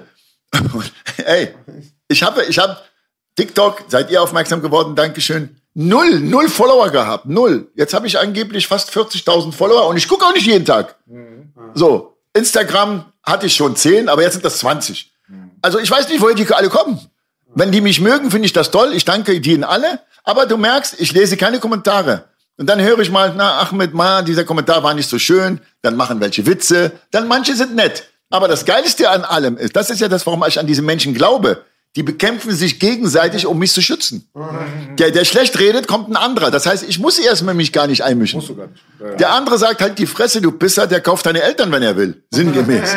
So, der eine Deutsche nennt mich Dönerverkäufer. Am liebsten würde ich ihm schreiben, ist du kein Döner, aber du willst ja keinen Konflikt. Ja, ja. Ich will damit nur sagen, wie Menschen sind. Du gewinnst und verlierst Menschen. 100 Prozent. Und das ist die Wahrheit. Und bei dieser Internetgeschichte, da sind wir ein bisschen länger schon als du dabei. Äh, da, es nützt wirklich nicht, sich auf diese ganzen Negativkommentare zu verfestigen, weil erstens, es, das sind Energieparasiten. Die ziehen dir einfach deine Energie in deinen Alltag raus.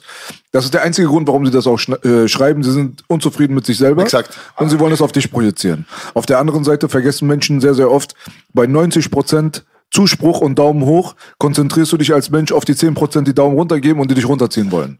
Und das muss man mit der Zeit natürlich lernen, dass man das auch immer im äh, guten Kontext betrachtet, dass man sagt, guck mal, die meisten Leute, die feiern mich, die folgen mir, die finden das gut, dass ich mache. wirklich, wirklich, diese 10%, diese Energieparasiten, die haben meine Aufmerksamkeit nicht verdient. Hat Bela schön gesagt, Ahmed. Und das Ding ist auch, guck mal, wie viel Respekt. Du wirst sehen, manche Leute sind anonym, die sind vor ihren Rechner. Das ist oft anderer Ton, als du den von den Leuten In dein bekommst. Gesicht würden sie das sowieso nicht Genau. sagen. Nein, es geht ja nicht darum, meine Freunde. Ich meine, ihr habt hundertprozentig recht, weil ihr auch erfahrener seid als ich. Aber ich versuche gerade diese zehn, weißt du, wenn die mich kennen würden, ich sag dir ehrlich, die können mir ins Gesicht spucken. Habe ich damit kein Problem. Aber diese Erfindung, diese Erfindung, ich weiß, dass auf der Welt immer Neid irgendwo ist, aber ich bin nichts. Das heißt, um das zu vermitteln, dank euch, ich bin niemand. Auf mich muss keiner neidisch sein. Ich bin der harmloseste, dreckigste Typ der Welt. Ende. So, ich bin nicht der Stärkste, ich bin nicht der Kämpfeste. Jeder kann mich schlagen übrigens, jeder kann mich besiegen. Jeder ist der Stärkere als ich. Aber fuck you und lass mich einfach in Ruhe. Ahmed Abi, manche sind auch nur sauer, wenn sie sehen, du bist glücklich. Du darfst eins nicht unterschätzen, du polarisierst.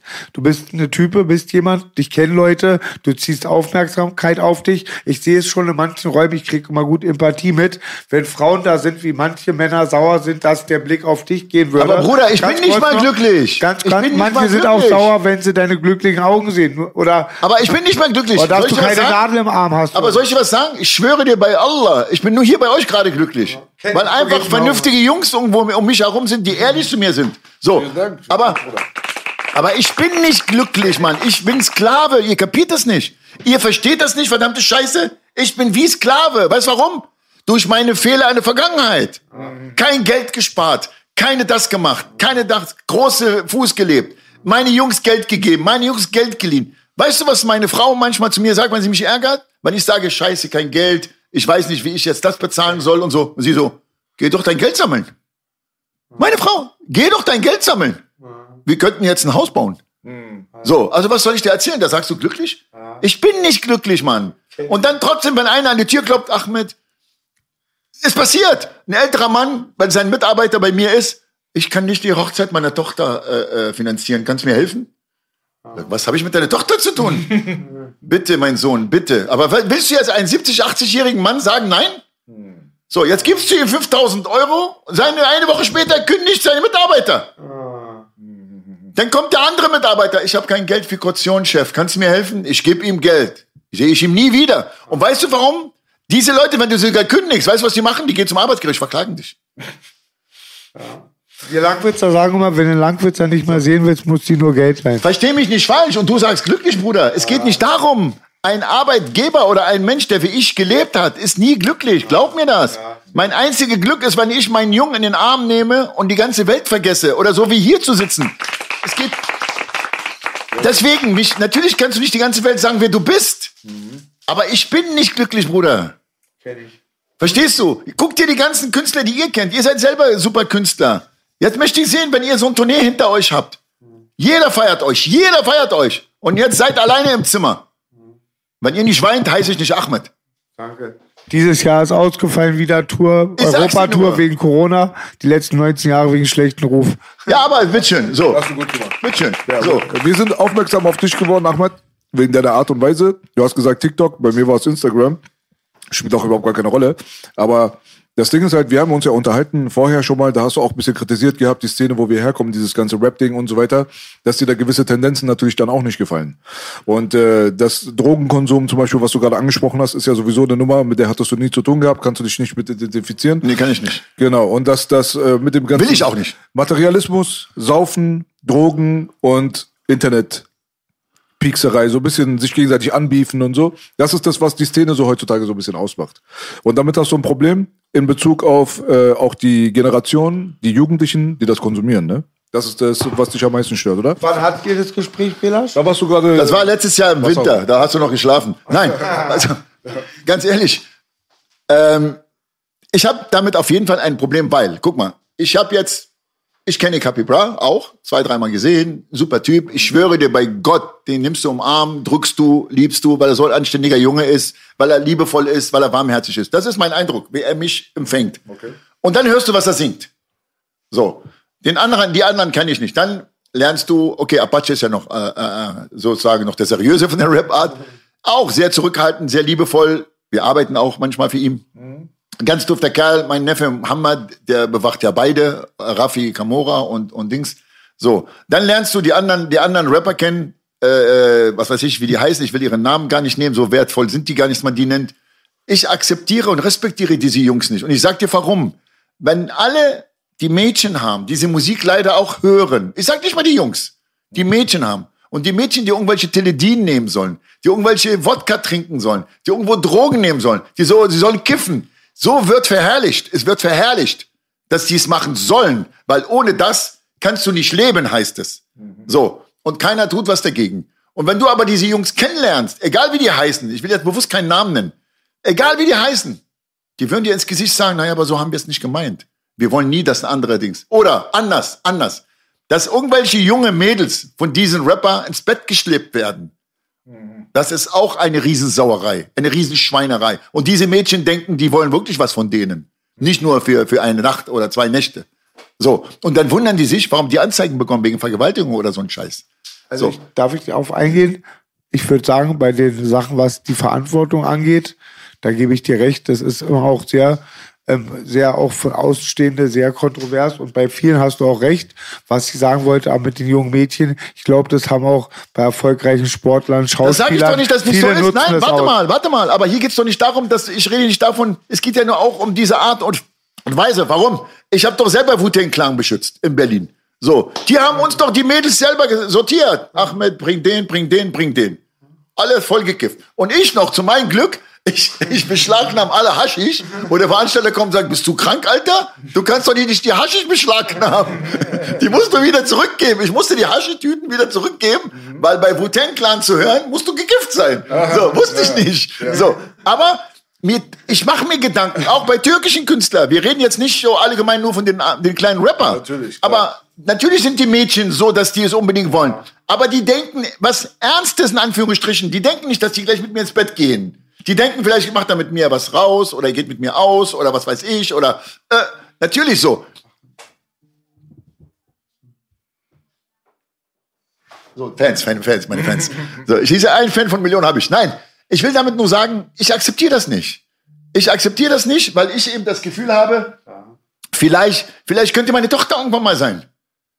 Soll ich den Rapper hingehen und den Schädel einschlagen?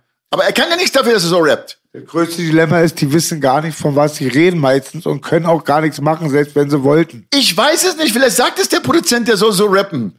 Ich meine, vielleicht Nein, machen. nein, nein, nein, also sowas gibt's nicht. Nein, nein, aber vielleicht machen die die Amis nach oder was weiß ich. Ja, und, na und, klar. Und. Wieder- wir, wir haben ja vor der, äh, auch vorher meine Position habe ich dir ja mitgeteilt. Ich bin halt der Meinung, dass äh, natürlich hast du mir auch zugestimmt.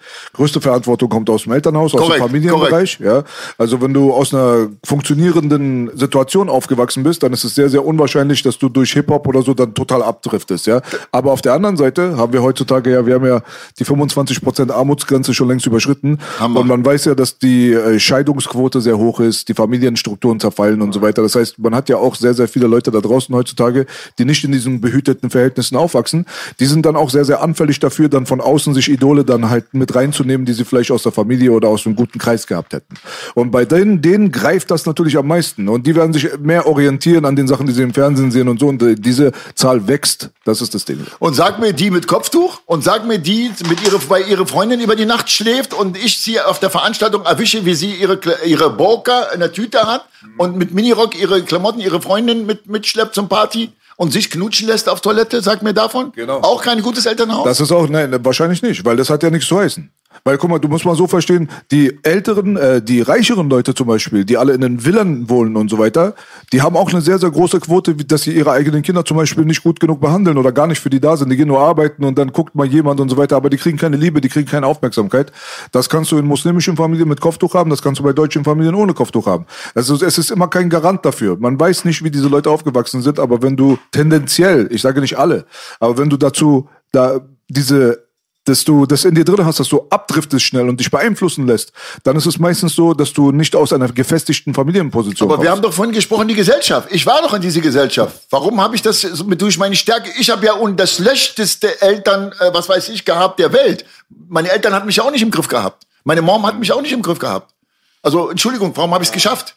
Ich glaube, du bist so ein, ein Ausnahmeperson. Ich bin auch zum Beispiel eine Ausnahmeperson, da wo ich aufgewachsen bin. Ich bin auch einer mit, glaube ich, fünf, sechs anderen, die ich kenne aus unserem Kreis, der noch nie irgendwie geballert hat oder Bravo, Drogen oder bravo, so. Ich bravo, weiß nicht, was das ist.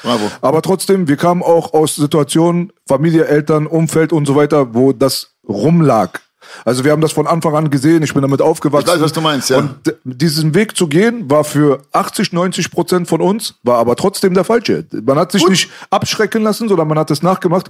Aber es gibt die Ausnahmen, die die Regel bestätigt. Aber warum, okay, warum machen die Rapper das noch stärker? Warum, warum, äh, wie nennt man das? Äh, äh, Also darf ich dir jetzt sagen, das mal ganz einfach analysieren. Ich würde sagen auch, das hat sich viel verändert, seit die Industrie drin ist. Das ist jetzt aber sehr weit hergeholt. Bei Rappern zum ist Beispiel. richtig, was du sagst. Ja, Aber auch, das ist nur geht sehr in die Materie rein. Aber die forcieren ich will das, dir die erklären. Abi, Abi, lass dir erklären. So zum Beispiel, ähm, jemand, nehmen wir ihn als Beispiel, er hat gute Werte für den Zuhörer. Damit erreichst du ein Publikum, kannst ja auch eine Fanbase machen. Aber der große Markt ist pädophil, sage ich immer. Du verkaufst an Kinder. Und wenn Belasch und ich oder wir drei jetzt so reden, können wir die nicht so ziehen. Wie einer, der sich gibt wie ein Idiot und als was ausgibt, was es nicht gibt. Ich bin der Gangster, ich fick jeden. Nein, ihr habt ich doch recht, ihr habt doch recht, aber weißt du was, ich bin ehrlich zu dir, wenn ich, ich, ich gebe jetzt einfach so an, wenn ich rappen könnte, würde ich wenigstens die Wahrheit rappen, Ja, weil ich das auch- alles erlebt genau. habe. Aber du wärst nicht so erfolgreich wahrscheinlich wie ein. Lügner. Das Ding ist so, äh, Ahmad, meine Meinung ist so, die Leute lassen sich beeinflussen von dem, was am meisten wirtschaftlichen Erfolg hat. Okay? Und die Industrie da draußen, also ob es die Labels sind oder die ganzen Strukturen drumherum, die stellen ja so einen Nährboden bereit. Und wenn ich jetzt irgendwie 18, 19, 20 Jahre alt bin und ich gucke, im Gegensatz zu uns damals, als wir angefangen haben, wir sind ältere Generation, da war kein Geld drin. Wir haben es gemacht, weil wir es geliebt haben. Richtig. Heutzutage guckst du dann eher darauf, was kann mir den Erfolg bringen. Weil die Sachen, die du siehst da draußen, haben auch viel mit materiell Erfolg zu tun. Korrekt. Es geht um die Rolex, Korrekt. es geht um das Auto, es geht um die geilen Bitches und so weiter. Das ist das, was da meistens da draußen gerappt wird, gezeigt wird. Jetzt guckst du, du kopierst natürlich immer die Sachen, die gut funktionieren. Und du kopierst aber nicht die Sachen, die nicht gut funktionieren. Und gut funktionieren heißt für die meisten Leute heutzutage bringt Geld, bringt Aufmerksamkeit. So, und wenn du dann siehst, dass zum Beispiel jemand, der gegen den Strom schwimmt, der zum Beispiel andere Sachen macht, die nicht so in sind, wenn der damit nicht Erfolg hat, vielleicht sogar wird er unterdrückt, vielleicht sogar hat er keine Möglichkeit, sich zu entfalten, vielleicht kriegst du das alles mit, dann denkst du dir in dem Augenblick, dann mache ich lieber das nach von demjenigen, der die vielen Follower hat, der viel Geld auf dem Konto hat, der erfolgreich ist. Erfolg hat nichts mit Geld zu tun, das wird man später erst lernen. richtig. Ja, das hat mit Menschlichkeit zu tun. Aber äh, für einen 15-, 16-Jährigen, der gerade anfängt, ist das, geht hier raus, da rein und da raus. Und daher kommt es. Die Industrie selber, die stellt den Nährboden bereit, die sagt, das ist das, was wir zurzeit haben wollen. Das ist das, was in sein soll. Und die Künstler sind eigentlich die Sklaven der Industrie.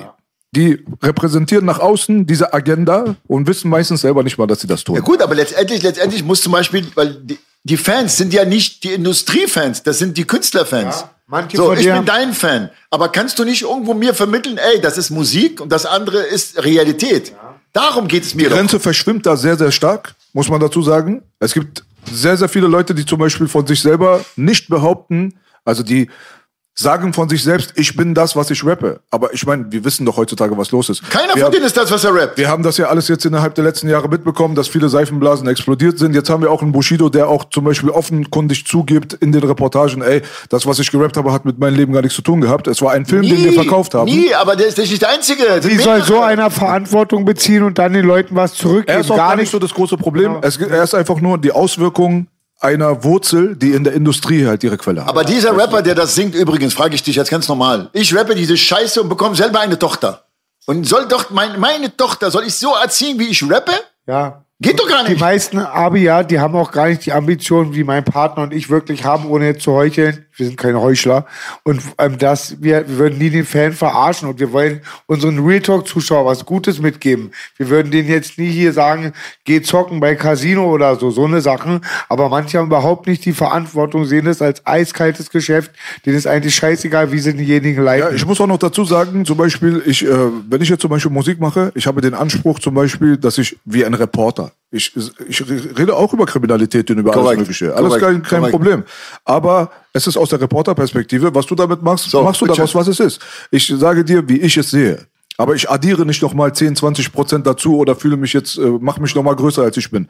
Aber trotzdem muss man dazu sagen, die Industrie da draußen, das ist wirklich der Kern, auf den wir uns konzentrieren müssen. Nicht die Rapper selber, weil die Wurzel liegt bei der Industrie selber. Die Leute nehmen alles und essen es, was du ihnen gibst. Das heißt, wenn im Radio heutzutage, sagen wir mal, revolutionäre Musik, Rapmusik laufen würde oder die Sachen, die, die du kritisiert hast, nicht so da wären, dann würden die Leute auch das nehmen. Sie nehmen alles. Der Konsument selber nimmt, was gegeben wird. Deswegen sage ich ja, deswegen sagt der Rapper, soll zumindest seine Fans vermitteln, ey Kinder, das ist Geschäft, das ist Musik, das ist nicht das, was ihr machen Aber sollt. dann verliert er Geld, Ahmed.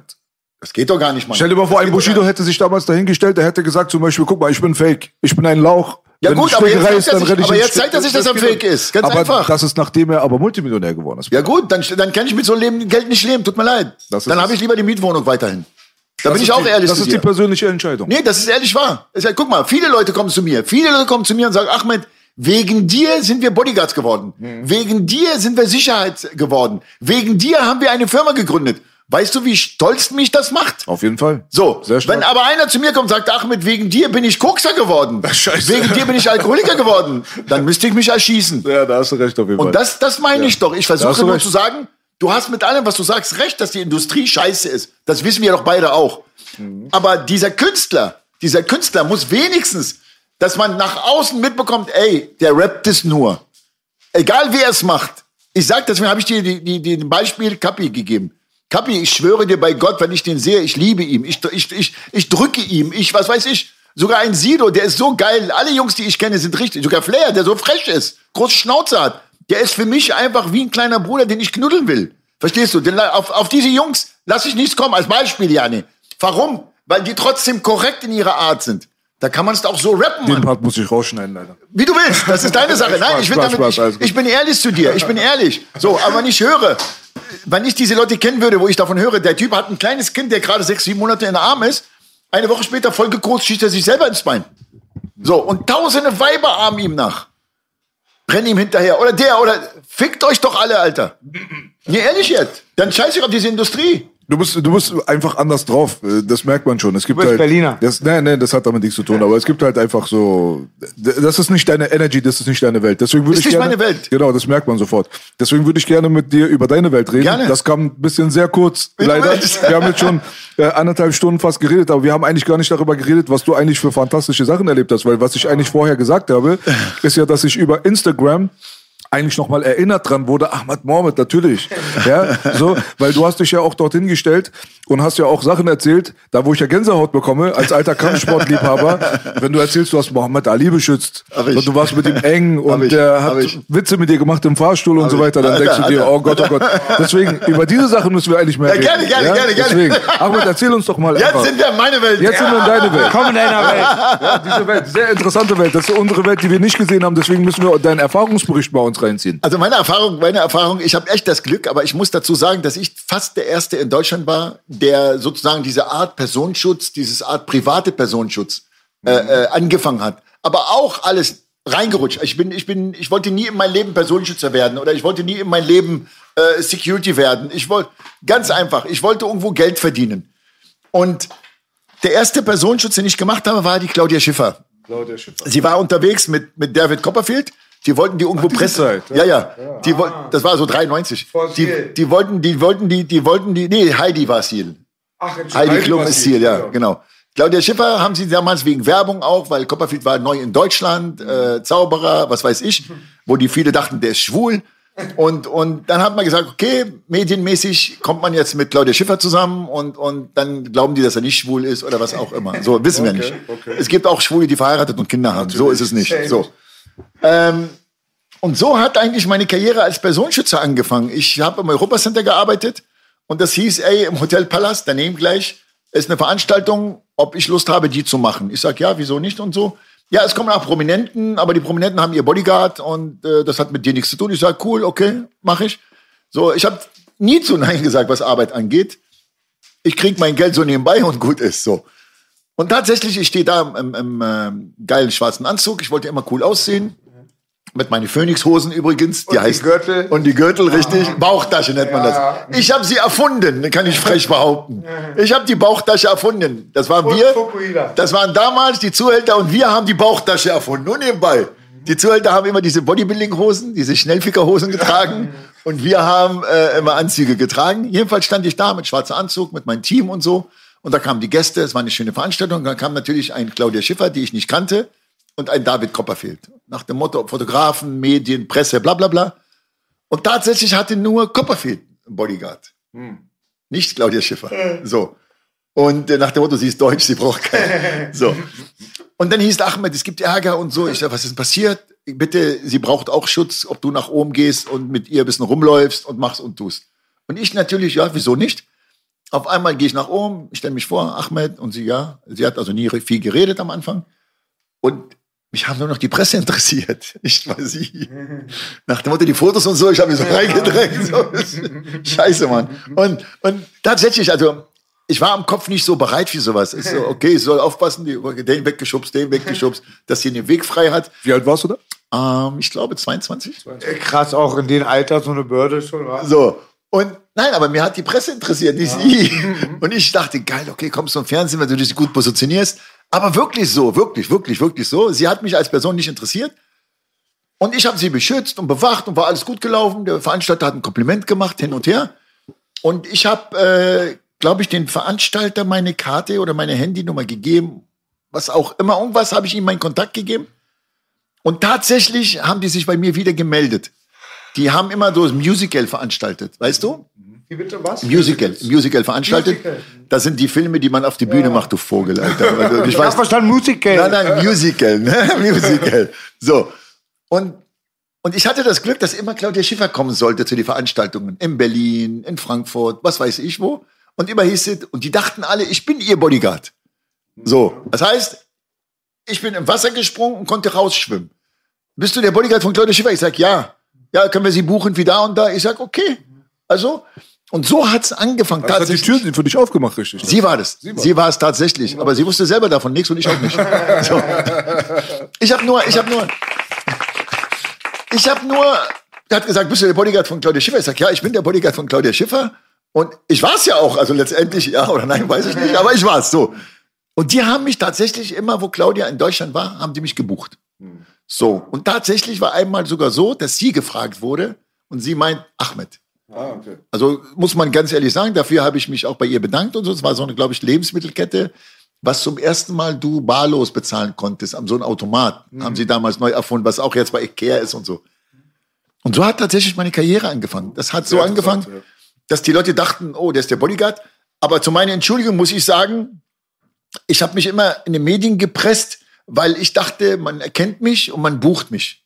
Also eher als Leistung, als Leistung äh, Referenz. Die sehen dich im Fernsehen, die sagen, okay, der ist cool, den nehmen wir. Marketing. Dachte ich. So. Und äh, im Nachhinein war es negativ natürlich. So, Ach, und dann, wirklich? ja, ja. So. Und dann war die Presse auf mich aufmerksam geworden. Ach so, wegen der Sache, die du am Anfang erzählt hast, dann, dass die quasi gesehen haben, du bist in der Öffentlichkeit und dem schieben wir einen Riegel vor, ja? Exakt, so, auch. Aber dann wurde die Presse auf mich aufmerksam. Dann heißt es, Ahmed, wir wollen über dich einen, äh, einen Titel machen, wir wollen über dich da, wir wollen über dich drehen, du bist der Bodyguard. So hat's entstanden, diese Bodyguard-Geschichten. So haben, Es gab die ja vielleicht irgendwo immer, aber so hat's entstanden. Und das nächste Ding, was weiß ich, äh, ähm, äh, die Pamela Anderson kommt nach Deutschland, willst du sie beschützen? Ich sag, klar beschütze sie. Und dann irgendwann mal kam wirklich der Anruf, ich lag im Krankenhaus, ich hatte eine, eine Verengung im Nervenspiralkanal, im Rücken und ich sollte operiert werden. Und da kam irgendwann mal der Anruf von ARD. Herr Mohammed, wir haben Mohammed Ali, den wir gerne auszeichnen wollen in München, würden Sie mitkommen? Und ich sage, verpiss dich, habe ich aufgelegt. So. Äh, ja, ja, ich dachte wirklich eine Verarschung. Ich lag im Krankenhaus. Ich lag im Krankenhaus, musste operiert werden. Dann rufen die mich wieder an. Herr Mohammed, ich sage, hören Sie mal auf, lassen mich in Ruhe, ich werde gerade operiert, bin nervös genug und was soll die Scheißverarsche? Mohammed Ali, Alter, welchen Film seid ihr denn? Nein, wirklich, wir wollen Sie buchen. Ich sage, nee, nee, schick mir einen Fax. Damals gab es ja noch Fax. Und dieser Fax kam tatsächlich, Mann. Ey, als erstes, was ich gemacht habe, wie meine Leute mir den Fax gezeigt hat, im Krankenhaus, Klinikum Steglitz. Ahmed, du musst wirklich Mohammed Ali beschützen. Ich sage, Mann, ist es dieser Mohammed Ali? Ja. So. Geil. Und ich sage den Arzt, entschuldigen Sie bitte, bevor Sie mich operieren, eine Frage. Bin ich schnell draußen? Er meint, wieso? Sie werden doch in zwei Tage operiert. Sie brauchen mindestens eine Woche. Ich sage, nein, ich flehe Sie an, ich flehe Sie an. Das war 1999.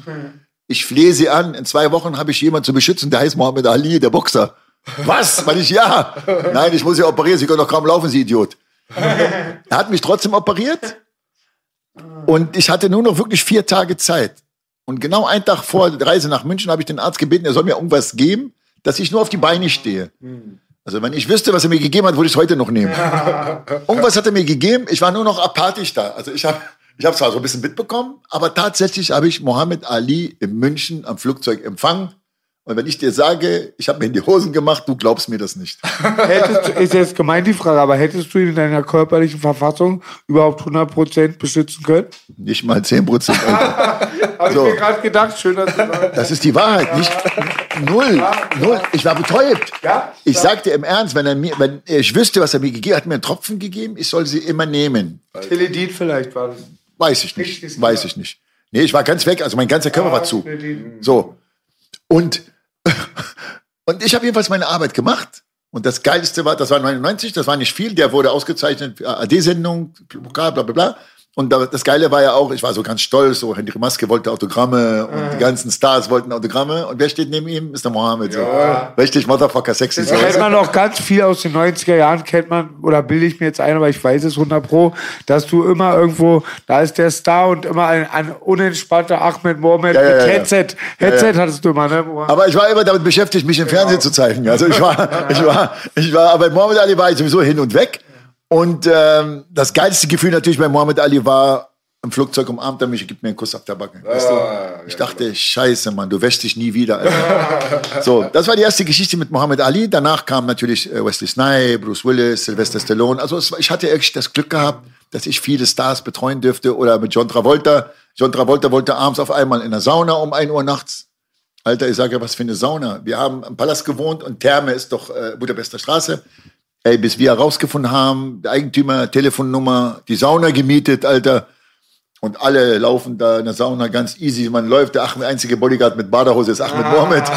Und, und, und alle, sein ganzes Team kommt doch mit in Dampfsauna. Ich sage, was soll ich beschützen in Dampfsauna, Alter? Ich ist es die an der Budapester Straße, die Sauna? Ja, ja, Therm da oben. Die, weißt du was? Da haben wir immer noch in der Grundschule. Da gibt's irgendwo einen Winkel, wo man kurz rüber gucken kann. Haben wir in der dritten Klasse immer rübergekickt, um die nackten Ladies Du, ich sag dir, scheiß auf die nackte die nackten Omas, alle, du. alle hängen ihre Bummel da unten, Alter, verstehst du? Und Ahmed Mohammed sitzt da mit einem Dampfsauna, der beschützen soll. Vor was denn? Hast du nochmal Glück gehabt, Ahmed, dass du nicht mit reingegangen bist. Mit Travolta auch noch. Ich war mit in der Dampfsauna, Mann. Scheiße. Und dann gehen die alle in diesem Coolbecken und Ahmed soll mit in den Coolbecken, aber es war familiär, es war wirklich familiär. So, da ist die Sache ja mit, mit Pamela Anderson, dass die alle nackt gebadet haben. Ich dürfte auf die Liege warten, ist noch harmlos. Weißt du? So. super. So. Und, Aber äh, mit Travolta weißt du ja, ne? Der, der, der hat einen gewissen Ruf. ich weiß. Er hat einen ich gewissen weiß, Ruf. Ich weiß. Ich kann dir, ich kann dir versichern, dass nichts passiert ist. Ich würde nicht so viel Sachen fragen, aber ich weiß, ein guter Sicherheitschef wird nichts über Wesley Snipes oder John Travolta erzählen. Nein, kann ich dir erzählen. Nein, kann ich dir wirklich erzählen, weil da gibt's nichts zu geheim. Das ist ja die Wahrheit. Haben 100 Leute gesehen, aber die Sauna war wirklich komisch. Ich meine letztendlich, was heißt komisch? Alle gehen in der Sauna nackt. Okay, so. Aber ich als Bodyguard, Alter, ich soll jetzt auf einmal mit in der Sauna. Aber du, ich habe meine Badehose angezogen, bin mitgegangen. Ganz easy. Wir hatten Spaß. Wir hatten wirklich Spaß. Mit Wesley Snipes war richtig geil. War richtig geil, weil Wesley Was war das bitte? Das war, kann ich dir erzählen, äh, Planet Hollywood. Wo das Restaurant Eröffnung war. Welche Zeit meine ich, Abi? Wann mit Wesley 90er Snipes? Jahre. Mitte 90er, war? 90er Jahre. Da war schon Weltstar, war? Ja, ja, sowieso. Ja, sowieso. War- Er hat da schon. äh, Blade und so war schon da? Hat er Nein, schon, nein. Blade war Blade schon. war Doch, doch, doch, doch, doch, doch, doch, doch. Das müsste davor gewesen sein. Ja, davor sowieso, aber Blade hat danach gemacht. na, genau. Er hat. Der äh, Footballspiel, äh, Footballfilm? nee, nee, er hat mit Sylvester Stallone den Gangster. Demolition Man. Demolition ja, Man, ja, genau. da, das war seine, das war die Zeit so. Und äh, dann kamen die doch alle. Da kamen doch Stallone, Bruce Willis, wo die die, die Planet Hollywood Ketten Ja. aufgemacht Arnold haben. auch? Arnold kam nicht, habe ich nicht nicht? gehabt, nein. Ah, okay. So. Und, und, und das Geile ist ja, haben wir gesprochen, und der ist Kampfsportler, dann haben wir ja auch mit ihm, ich bin auch vom Taekwondo und so, haben wir ein bisschen gefaked, gefightet und so, voll geil, hat Spaß gemacht, so. Und dann kam eben, wie gesagt, äh, äh, ähm, Jet Li, dann, dann, okay, Stallone war ein bisschen zurückhaltend, Stallone war so, ich war sehr enttäuscht, leider Gottes, weil er nicht selber die Autogramme unterschrieben hat, da war ich sehr, sehr enttäuscht. Und, und, Er hat die nicht selber, er hat die gefaked, die Unterschrift? Nein, sein Manager hat die. Ja, ja, leider, leider. Ich stehe dazu. Ich stehe dazu, auch wenn ich nie wieder ihn beschützen soll. Aber er hat leider nicht die Autogramme selber unterschrieben. Warst du auch so ein Rocky-Fan und so? Ich habe sehr gerne die Filme angesehen, tatsächlich. Ich habe ein Stallone Autogramm oben bei mir hängen. Jetzt kriegt das ganz Das hat der Manager gemacht. Ja, wirklich. Ich poste das nachher für die Retalk-Fans. Also ganz ehrlich, ich bin ehrlich zu dir. Wir saßen im Auto, haben ihn zum Flughafen gebracht und der Manager hat die T-Shirts für die Leute unterschrieben. Also ich lüge nicht. Also so, natürlich sagt man sowas vielleicht nicht, aber ist mir egal. So, das ist ein, aber er war nett, er war sehr freundlich, er war korrekt und so und und eine richtige Zeit. Das Geile war auch mit Bruce Willis zum Beispiel, hat TJ selber gespielt im Planet Hollywood. Also du hast schon manchmal sehr, sehr viel Spaß mit den Leuten, auch wenn du abseits bist. Aber die schönste Erfahrung war natürlich 2005 wieder. Kriege ich wieder den Anruf von Mohammed Ali. Von wegen, äh, wir haben ein Turnier diesmal, wir müssen nach Österreich, nach München, nach dies und das. Und meine Tochter kämpft in der Max-Schmeling-Halle. Ah, ne? Latroya, La, äh, Leila. Leila, toll. So. Und das Geile ist ja, dass ich Leila sozusagen ein halbes Jahr vorher auch betreut habe mit ihrem Mann, künftigem Mann hier. Und, und ich habe ja noch das Poster von ihr und alles. Und äh, sie wusste übrigens, dass ich ihr Vater auch beschützt habe. Cool. Das ist ja das Geile. So. Und dann kam Mohammed Ali wieder, weil er mich gesehen hat. Er war noch gebrochener als 99. Er war leider noch gebrochener als 99. Ja, ja. Und ist sogar mit Gehhilfe gegangen, aber er wollte von den Leuten nicht mit Gehhilfe gehen. Ne, dann haben wir ihn unterm Arm gehabt und so. Und äh, hier in Berlin war alles easy, war normal. Das Geilste ist natürlich Erlebnis, du fährst mit so einem so einem Caddy, so einem Golf-Caddy und alle schreien Mohammed Bombaye. Max Schmeling, ey, Gänsehaut bis zum geht nicht mehr. Er versucht in seiner Stärke, seiner Art zu winken. Alle, auch alle meine Kumpels. Ahmed, bitte können wir Autogramme. Ich meine, Alter, Jihad, Jihad zum Beispiel, ein sehr guter Freund von mir, Ali Khan, habe ich mit im Fahrstuhl genommen, konnte da schnell ein Autogramm bekommen. Der, der ist so lieb, bedankt sich heute noch. Michael Kur kommt zu mir ins Hotel. Bitte, kann ich ein Autogramm geben? Meine ich, okay, geh hoch, hol dir ein Autogramm. Also war, war irgendwie witzig. Alles. Welcher Kampf war das, Mohammed? Nein, das war ja 2,5 Nee, vorher. aber für welchen Kampf war Mohammed da? Oder? Seine Tochter. Die hat doch hier Für, für seine gekämpft. Tochter, stimmt. Die hat doch hier Stimmt, gekämpft. stimmt. Die war auch richtig Profiboxerin. Ja, ja, sie war auch Weltmeister. Stimmt. So, und dann natürlich sind wir in München, beziehungsweise danach in der Schweiz. Und dann, äh, äh, das waren die, die Zeiten, wo er mich verarscht hat. Und, und äh, er kann ja nicht laufen. Ne? Was hat er gemacht, genau? Na, er hat gemacht, ich stehe im Fahrstuhl zum Beispiel, ich stehe davor, so immer mit dem Kopf auf dem Boden, so immer demütig, Respekt und so. Und dann kriegst du immer so einen, einen Schnapper am Ohr. Und dann kriegst du immer so einen Nackenklatscher. Alter, Mutter, Frau, Manager, du denkst an alle, aber hier guckst du nicht. Und ich guck den Peter Olsen an, das ist ein Manager, der Europamanager. Ich sag, Sir, everything okay? Ja, ja. Und seine Frau gucke ich an, sie grinst. Okay, runter und nochmal einen Nackenklatscher. Also Nackenklatscher kriegt jemand die Fresse, verstehst du? Und dann sage ich wieder nichts und dann klick, so und dann geht die Tür auf, ich drehe mich um und du siehst, wie er in seiner Art lacht. Ich sage, Sir, please. Also, also hey, hey. Ich, ich, ich wusste nicht, ob ich weinen sollte. Ich wusste nicht, ob ich, ob ich ehrlich jetzt. Es war so, hat mich so berührt. Das hat mich so berührt. Ich bin gestorben. Und, und noch das Gegenteil natürlich. Ich bin im Zimmer und, und äh, ich habe ihm Essen gegeben. Also ich war mehr Pfleger als, als, als Bodyguard. Ja, wie ich bei fand ihm. So, ja gut, der ist noch Gott sei Dank gesünder. Aber du merkst, das tut, das tut so eine Seele weh. Das tut so eine Seele weh. Er kriegt alles mit. Ne? Du kannst flüstern, er kriegt alles mit, aber er hat nie mitbekommen, äh, wie sein Umfeld.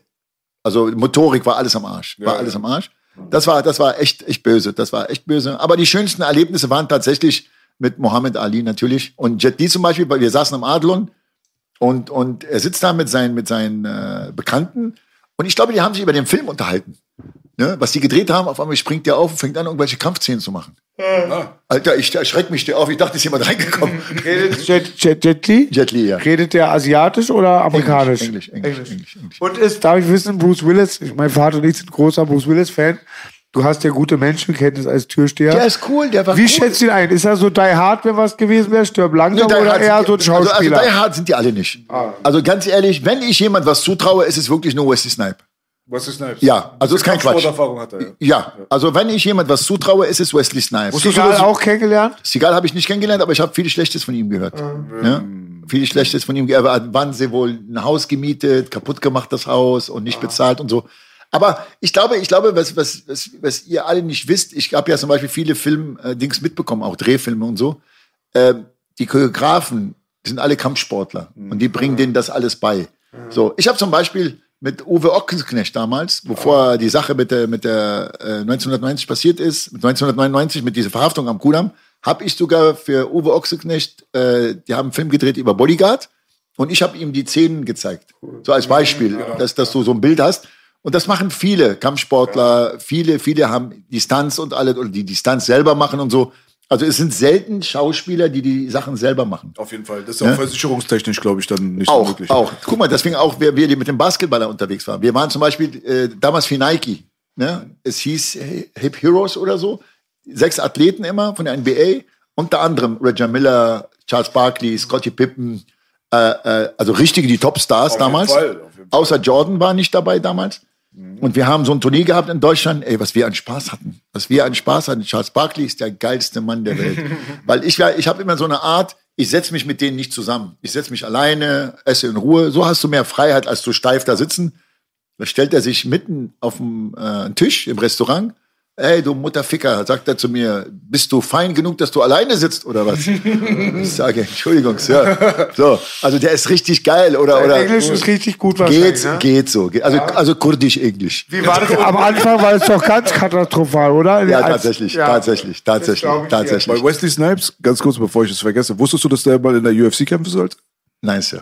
Das, Gar nicht, null, gar nicht. Der sollte einen einzigen Kampf machen. Das sollte ein prominenten Kampf sein. Aber im Echt, oder? In echt. Geil. Wesley sollte eigentlich, das war genau nachdem Blade rausgekommen ist zu der Zeit, sollte er gegen Joe Rogan kämpfen. Ah, Äh, der Joe Rogan ist der, kennst du Joe Rogan? Joe Rogan ist eigentlich normalerweise Kommentator, aber er ist auch der berühmteste Podcaster der Welt. Okay. Der hat 120 Millionen Deal von Spotify und so.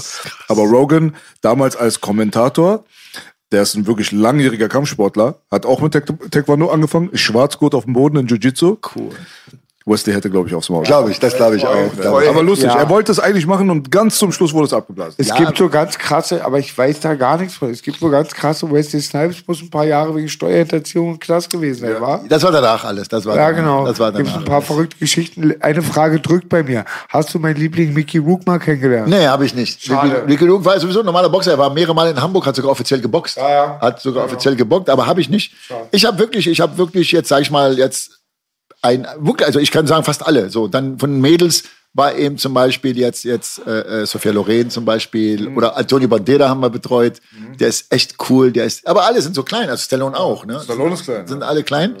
Und, Damme? und bitte? Van Damme? Van Damme mochte ich nie, ich mag den nach wie vor nicht. Aber hast du ihn kennengelernt, privat? Nee, nee, nee. Nein, also. Ich glaube, ich hätte ihn auch nicht kennengelernt, so arrogant wie ich bin.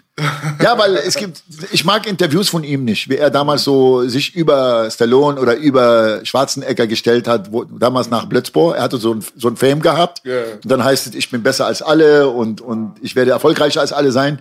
Das hat mir so nicht gepasst. Mhm. Obwohl er selber nur schwarzen Gürtel im, im, im, äh, im Kickboxen hatte.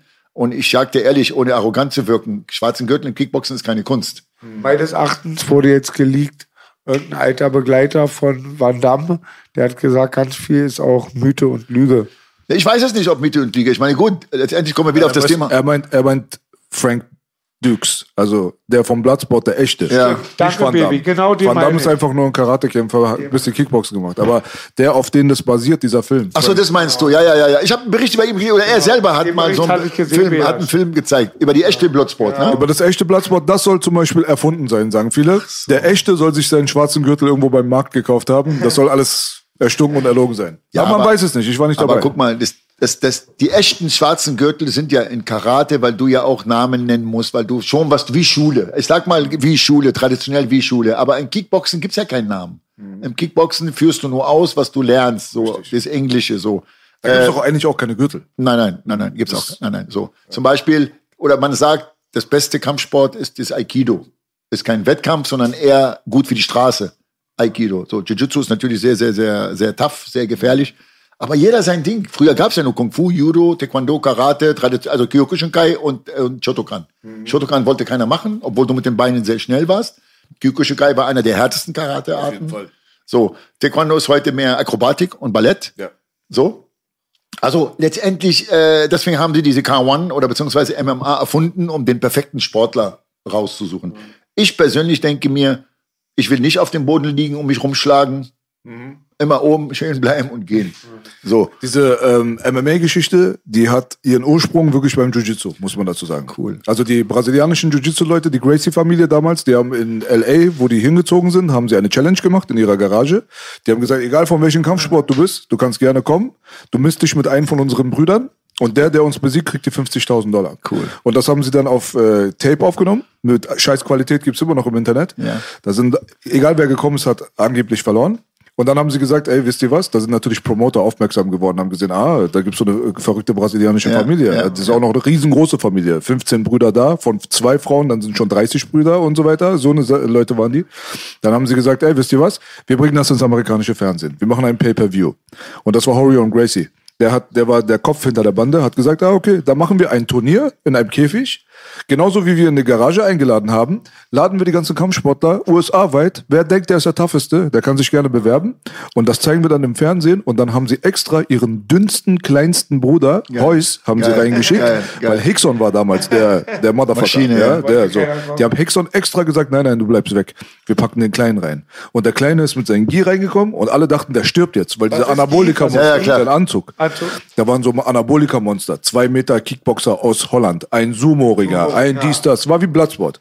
Da sind alle gekommen und Heus hat jeden Einzelnen zur Aufgabe gezwungen und hat dann gewonnen. So ist diese Legende dann groß geworden. Das war die erste UFC. Geil. Ist es die auf den legendären Video, von dem ich immer spreche? Ist es das? Das war, gab's früher als Tape. Genau. Und die Gracies waren auch die ersten MMA-Kämpfer, von denen ich gehört hatte. Genau. Aber du weißt, ich weiß, sagt euch Ibrahim Benzep etwas?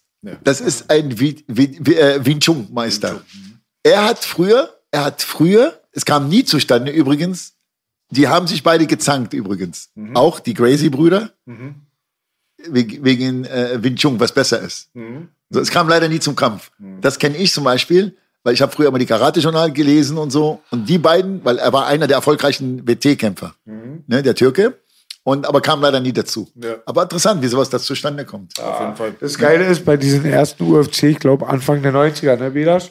Die tragen alle auch noch die traditionellen Kampfsport Ja gut, aber das, aber das gehört sich Nur so. Heus, nur der, der gewonnen hat. Nur der von der Gracie-Familie hat diesen Anzug getragen, alle anderen nicht. Es kommt nicht Aber die haben mich ausgelacht deswegen. Du musst so? dir vorstellen, da kommt jemand, der ist 70 Kilo, der ist Ja, ja, vielleicht ja. unter 1,80, der hat auch noch einen Karate-Anzug an, die wissen nicht, dass es Jiu-Jitsu ist und die denken, der stirbt jetzt. Also das war so, wie die damals geredet haben. Die dachten, der stirbt, was macht denn der, warum tritt der überhaupt an?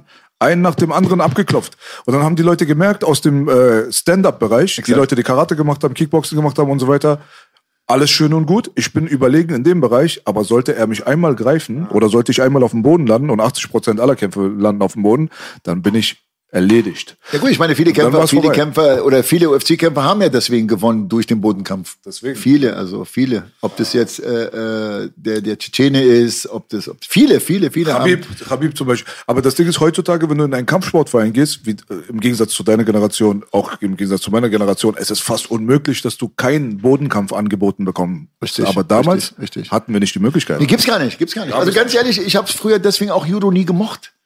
Obwohl Judo heute auf die Straße vielleicht mehr gebracht hätte. Weißt Judo du? ist nur werfen. Nee, also ich meine nicht, nur- aber Äh, doch Haken werfen und so, aber aber ich habe ja zum Beispiel, ich habe in, in ich war einmal in Urlaub in Abu Dhabi vor zwei drei Jahren, glaube ich. Da war sogar die WM und Jiu-Jitsu in Japan, äh, in, in, in Dubai, Abu Dhabi. Und ich muss dir ehrlich sagen, ich empfand es als langweilig, weil die, die kneten sich und dann warten die und dann warten die, bis der andere den, den, die Bewegung macht. Absolut. Also guck mal, wie, wie, wie effektiv das zwar ist, sehr. aber, auf es, ist, es ist nicht zuschauerfreundlich. Sag ich doch, sag Absolut ich doch. Das, nicht. das hat mich so gelangweilt. Das Das, hat mich so wirklich wahr, gelangweilt. ja. Ich sage, Mann, das ist ja ähnlich wie Judo, ne? Und, und deswegen, deswegen. Aber Oh, Ringkampf auch, kann ich mir auch nicht angucken. nee, Ich liebe Ringkampf, ich liebe Jiu-Jitsu. Aber ich kann mich nicht jetzt vor den Fernseher setzen und drei Stunden die kennst du nicht. angucken. Ja, wenn du nicht betroffen bist, glaube ich, weißt du auch nicht, was sie denken. Weil Also du siehst, du, man kann nicht, das ist so wie zum Beispiel, wenn du jetzt ähm, Fußball dir anguckst, ja.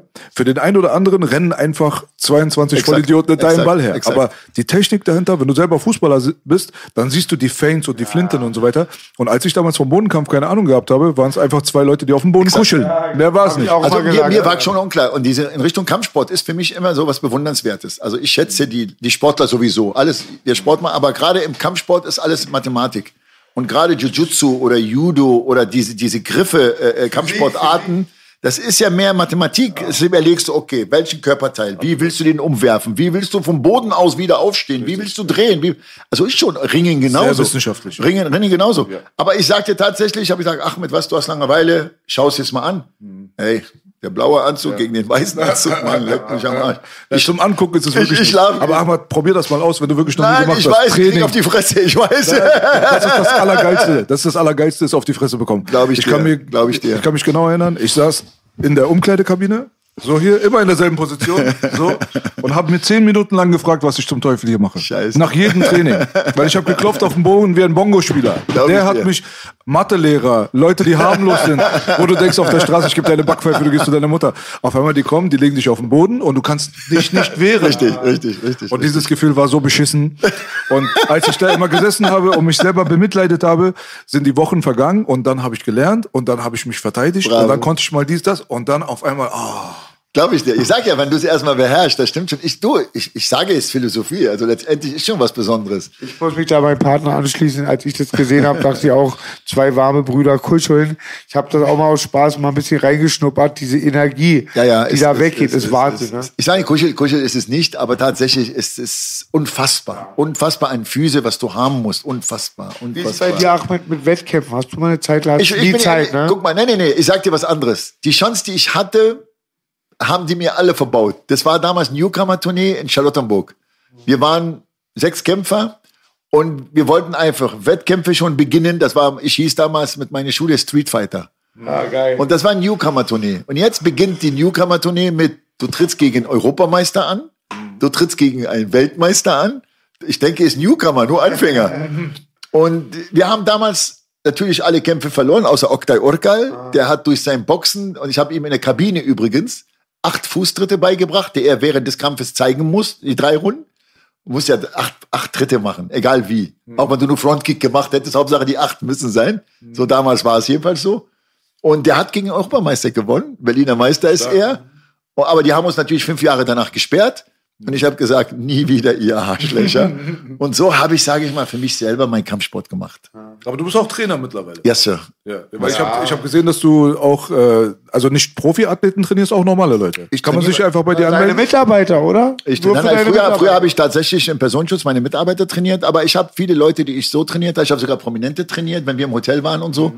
Und äh, aber ich hätte zum Beispiel nur mit Trainer, Personaltrainer auch Geld verdienen können tatsächlich. Bestimmt, bestimmt. Aber ähm, das war nicht meine Berufung. Dann hatte ich natürlich ein paar Boxer immer unter Vertrag genommen, beziehungsweise mündlichen Vertrag. Gut, die hatten bessere Manager, der 100 Euro mehr bezahlt hat, sind die auch gegangen. Also egal wie du investiert hast, hast du immer verloren leider. So bis ein, zwei Leute, wo deren Manager aber auf einmal ich zu teuer war. Aber tatsächlich, ich habe ja meine Schule in der Hauptstraße. Äh, äh, Legend Club heißt es. Ach, ist deine? Ja, ja. Und ähm, ich bin immer, aber immer Freitag da leider. Ist doch da Höhe hinter Palast doch, ne? Nee, nee, der äh, Ecke Dominikostraße. Ja, als ja, genau. So. Und ich bin ja, da ich nur Freitag hier bin, gebe ich nur Freitag Unterricht. Ja, und daher, daher sage ich mal, habe ich auch meine eigene Schule vernachlässigt. Aber die Arbeit ging immer vor. Aber hast du Angestellte? Oder bist Zwei du Trainer, ja. Du hast Trainer, okay. Was, was ist da der Schwerpunkt? Wie nennt ihr euer System? Gut, Schwerpunkt ist eigentlich nur Boxen leider. Boxen. Wenn ich da bin, mache ich natürlich Kick-Thai-Boxen. Okay. Aber wir haben nur Boxtrainer. Der, der, der Benny, der macht tatsächlich jeden Mittwoch bisschen MMA, bisschen, äh, er kommt ja von Jiu-Jitsu. Mhm. Und, äh, aber Schwerpunkt ist bei uns leider Boxen. Ich bin ja oft so leider? vorbei. Naja, weil ich nicht da bin und der Boxtrainer ist ein Boxtrainer. Der war selber fast Olympiateilnehmer sogar, also nicht irgendjemand von der Straße, schon erfahrener Deutscher. Mhm. Aber leider Gottes, wenn ich da gewesen wäre, ich hätte nur, jetzt sage ich mal, so ein bisschen, bisschen Kick-Thai-Boxen gemacht. Aber Ja, freitags genau. bist du safe da. yes, Sir. Bin da voll oft schon lang gelaufen. Bitte? Bin, da laufe ich oft lang. Hast du Angst gehabt von dem Studio, oder? nee, daneben ist Bordell, da will ich lieber. An diesem Tisch wird nicht gelogen. Ja, vielleicht kann wir einmal äh, zu einer Sehr Session zu gerne. dir kommen, Oh, dass du sehr ihn mal gerne. trainierst. Sehr Weil wir gerne. haben demnächst vor ein Format mit ihm, also Ja. ein Sportprogramm hatten wir schon mal gehabt. Äh, Da ging es bei der ersten Staffel eher darum, ihn fit zu bekommen im körperlichen Bereich. Gerne, ja? sehr Aber gerne. bei der zweiten Staffel jetzt hier, bei dritten, dritten Staffel, sorry, da geht es hauptsächlich um Kampfsport. Sehr gerne, wirklich sehr gerne. Wenn ich dich trainieren darf, sehr gerne. Ja. Also, wir haben einen Deal auf jeden Fall. Cool. Uli wird von Ahmed Mohamed hart rangenommen, hoffentlich. Cool, Ja? cool, cool. Hart, hart leider, ja, das ist mein Problem. Das, Hart, aber herzlich. Deswegen sagte ich ja vorhin, viele Leute, die mich, die mich kennen noch von damals, wenn die mich wiedersehen, ich erkenne die leider nicht wieder. Ne? Na, kennst du uns noch? Ich sage, äh, nee. Also dann kommt immer, ja, du hast uns trainiert. Also denken wir heute noch dran oder du hast uns an der Tür ständig reingelassen. Richtig. Danke. Aber ich finde auch, ich sehe jetzt nochmal den Ahmed, den ich früher in der Schlossstraße gesehen habe. Du bist, also wie es ausgelassen aus, man sieht dein gezeigtes Leben. Aber damals sahst du auch schon sehr gewaltbereit aus. Mit der Fukuhila. Ja, er mit seinem Fukuhila, Alter. Fukuhila hat ihn es, war, es war modern, Mann. Ja. Jeder hatte die. Aber ich hatte kein Manta. Ich hatte, ich hatte kein Auto, was Manta ist. haben. Darf ich mal fragen, hast du auch manchmal eine Zeit lang Rap gehört auch? Ich höre eigentlich, ich habe sehr gerne Tupac gehört, wenn ich ehrlich bin. In diese Richtung, so Sag Tupac. bitte Tupac, Bruder. Entschuldigung, Tupac, verzeih mir bitte. Aber ich habe deutsche Rap nie gemocht. Nicht Deutsch Rap, Rap. Nee, ich ist habe. Rap auf jeden Fall. Also Ja, auf, okay. ah, gut, das meiste damals von von von äh, äh, Amerika, unser, unser nee nee unser unsere ganze Breakdance Musik. Die habe ich gerne gehört. Schön. Aber so ganz ehrlich, ja, Ja, ja, ja. so Hip Hop, bla bla bla, so weißt du. Ah, so. Und und so Dr. Dre habe ich mal gehört, weißt du, oder Snoop Doggy Dogg habe ich gehört. Aber so jetzt gar nicht, gar nicht. Also wenn ich trainiere, habe ich meinen Kopfhörer zwar und ihr würdet es nicht glauben, türkisch, Bollywood, arabisch, mal amerikanisch, also nichts Besonderes, wenn ich ehrlich bin. Aber Alles querbeet. Ja, Sir. Das ist gut. Aber, aber deutsche Rap hat mich nie fasziniert. Hat mich nie fasziniert. Alleine wegen diese, was wir vorhin darüber gesprochen haben, über diese Gewalt. Über, obwohl die Amerikaner auch über Gewalt reden, komischerweise, ist widersprüchlich. ist richtig. Widersprüchlich, aber vielleicht klingt es auf Deutsch nicht so seriös wie die Amerikaner. ich weiß es nicht. Nee, kann ich verstehen. Aber tatsächlich mein Job, um auf meinen Job zurückzukommen, ich habe dank meinem Job die ganze Welt gesehen. Ich habe dank meinem Job die ganze Welt gesehen. Ich habe auch auf der ganzen Welt viel Elend gesehen durch meinen Job, weil ich viel hinter die Kulissen sehe. Durch den Job lernst du viele falsche Menschen kennen. Du lernst äh, äh, viele äh, nicht großzügige Menschen kennen. Äh, und viele benutzen ihren Namen, damit die dich wie ein Sklave behandeln. Tatsächlich so. Ne? Du hast auf jeden Fall eine Menge, Menge durch diesen Job mitgenommen. Hast du dir wahrscheinlich am Anfang nicht erträumen können, halt, ne? Definitiv nicht. Ja. Definitiv nicht. Du warst auch derjenige, muss ich ganz ehrlich sagen, der auch alleine vom Namen her schon echt ein Exot war. Also als ich damals als Kind, Jugendlicher, damals zu der Schulzeit dich im Fernsehen gesehen habe, die ersten Male, war es für mich außergewöhnlich, dass jemand, der Ahmed Mohamed heißt, überhaupt im Fernsehen ist. Tatsächlich so. Weißt du, was komisch war? Wenn ich zum Beispiel, ich sag mal durch dich, empfohlen würden an ihm und jetzt sollte ich ihn anrufen, er kannte mich ja nicht vom Sehen. Guten Tag, mein Name ist Ahmed Mohammed, ich sollte Sie anrufen. Und er so, wer? aufgelegt. Damals habe ich Zeit gehabt, wo die Leute aufgelegt haben. Dann habe ich wieder angerufen, ich sollte Sie von Herrn so und so anrufen. Mein Name ist Ahmed Mohammed, aber der Ahmed Mohammed. Ach so, ja, entschuldigen Sie bitte, wir waren weg. Ich heiße Ahmed Mohammed, aber tatsächlich in der Schule, weil ich mal da war, haben die mich alle Achim genannt. Und ich hätte, hätte auch. Ich dachte, du heißt Ahmed Mohammed. Ich heiße Ahmed Mohammed. Ahmed Genau. Mohammed. So, jetzt wollt, ihr, wollt ihr lachen? Ja. Da ich ja oft in Asien war und das, was ich euch jetzt sage und zeige, glaubt ihr mir sowieso nicht. Ich heiße jetzt tatsächlich Achim Mohammed im Ausweis. Achim, Integration. Ey, mich verwundert das gar nicht mal so sehr. Ich habe selber einen Kumpel, Ahmed, der Achim heißt. Also wir nennen ihn so. Und Mahmoud heißt Manne. Sein Bruder heißt Manne. Bitte. Also, schöne Grüße. Aber weil ich in Asien durch die ganzen Terrorismus und hin und her, haben die mich in Singapur immer mehrere Stunden warten lassen. Ach du Scheiße. Ja, wirklich, weil die heißen alle Ahmed Mohammed und ich weiß nicht, ob du es kennst. Bei uns in der Ausweisen steht kein Geburtsdatum drin. Das habe ich auch leider. So, siehst du? Xte, Xte oder Nullte, Nullte? Nee, Xte, Xte. Ich auch. So, pass auf. Weil mein Bruder ist am 1.1. geboren oder 12.12. Ich sage es zum Finanzamt, äh, die Standesamt damals, ey, entweder tragen Sie meinen Geburtstag ein oder lassen Sie es bitte. Und dann XXXX. Und, aber da viele Ahmed Mohammed heißen und 64 geboren sind, von 200 sind 100 Leute Terroristen, die irgendwo Bomben gelegt haben. Und ich musste immer stundenlang im Department warten. Und irgendwann habe ich gesagt, mir reicht es. Ich bin zum, zum Standesamt gegangen, habe gesagt, ich möchte gerne meinen Namen ändern. Ich dachte, nenne ich mich Adonis oder, oder Bruce Lee oder, oder, oder Steven. Und da kam in meinen Kopf immer, du Idiot, du heißt doch Achim. Und Wie ich den Typen das gesagt habe, er hat es nicht geglaubt. Ja, ist, kann ich garantieren, dass er nicht Ey, geglaubt ich hat. fürchte, mir kommen die Hände zu, was ich immer hasse. Ich könnte stundenlang mit dir reden. Ich schätze die richtig ein.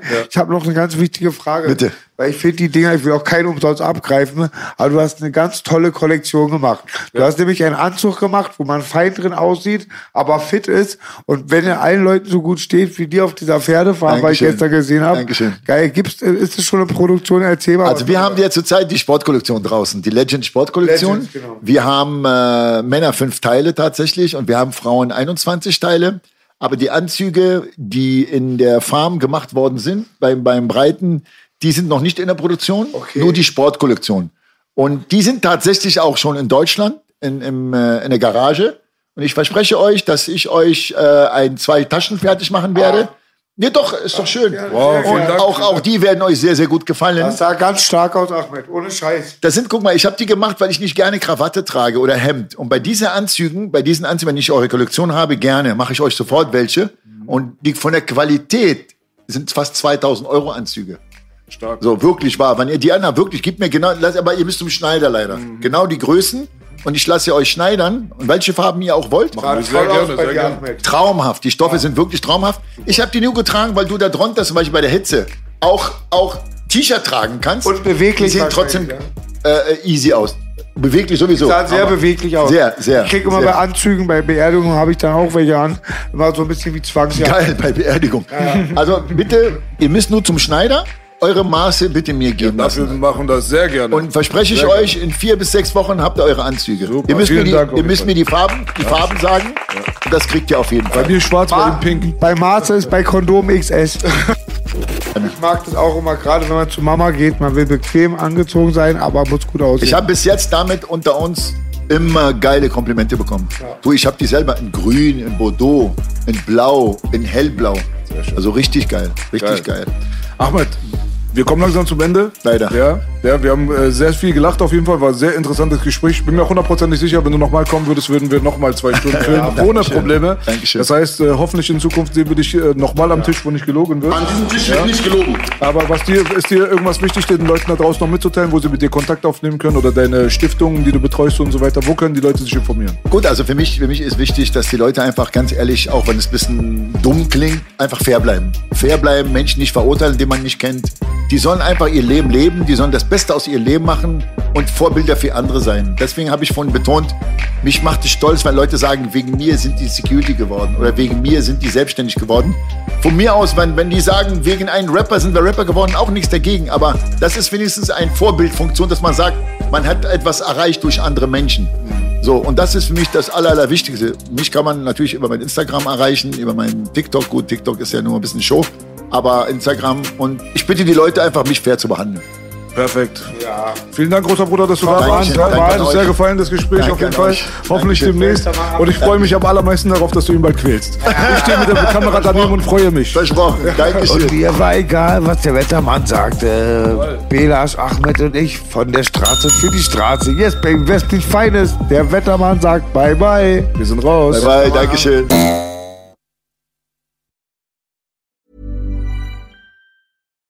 Here's a cool fact a crocodile can't stick out its tongue.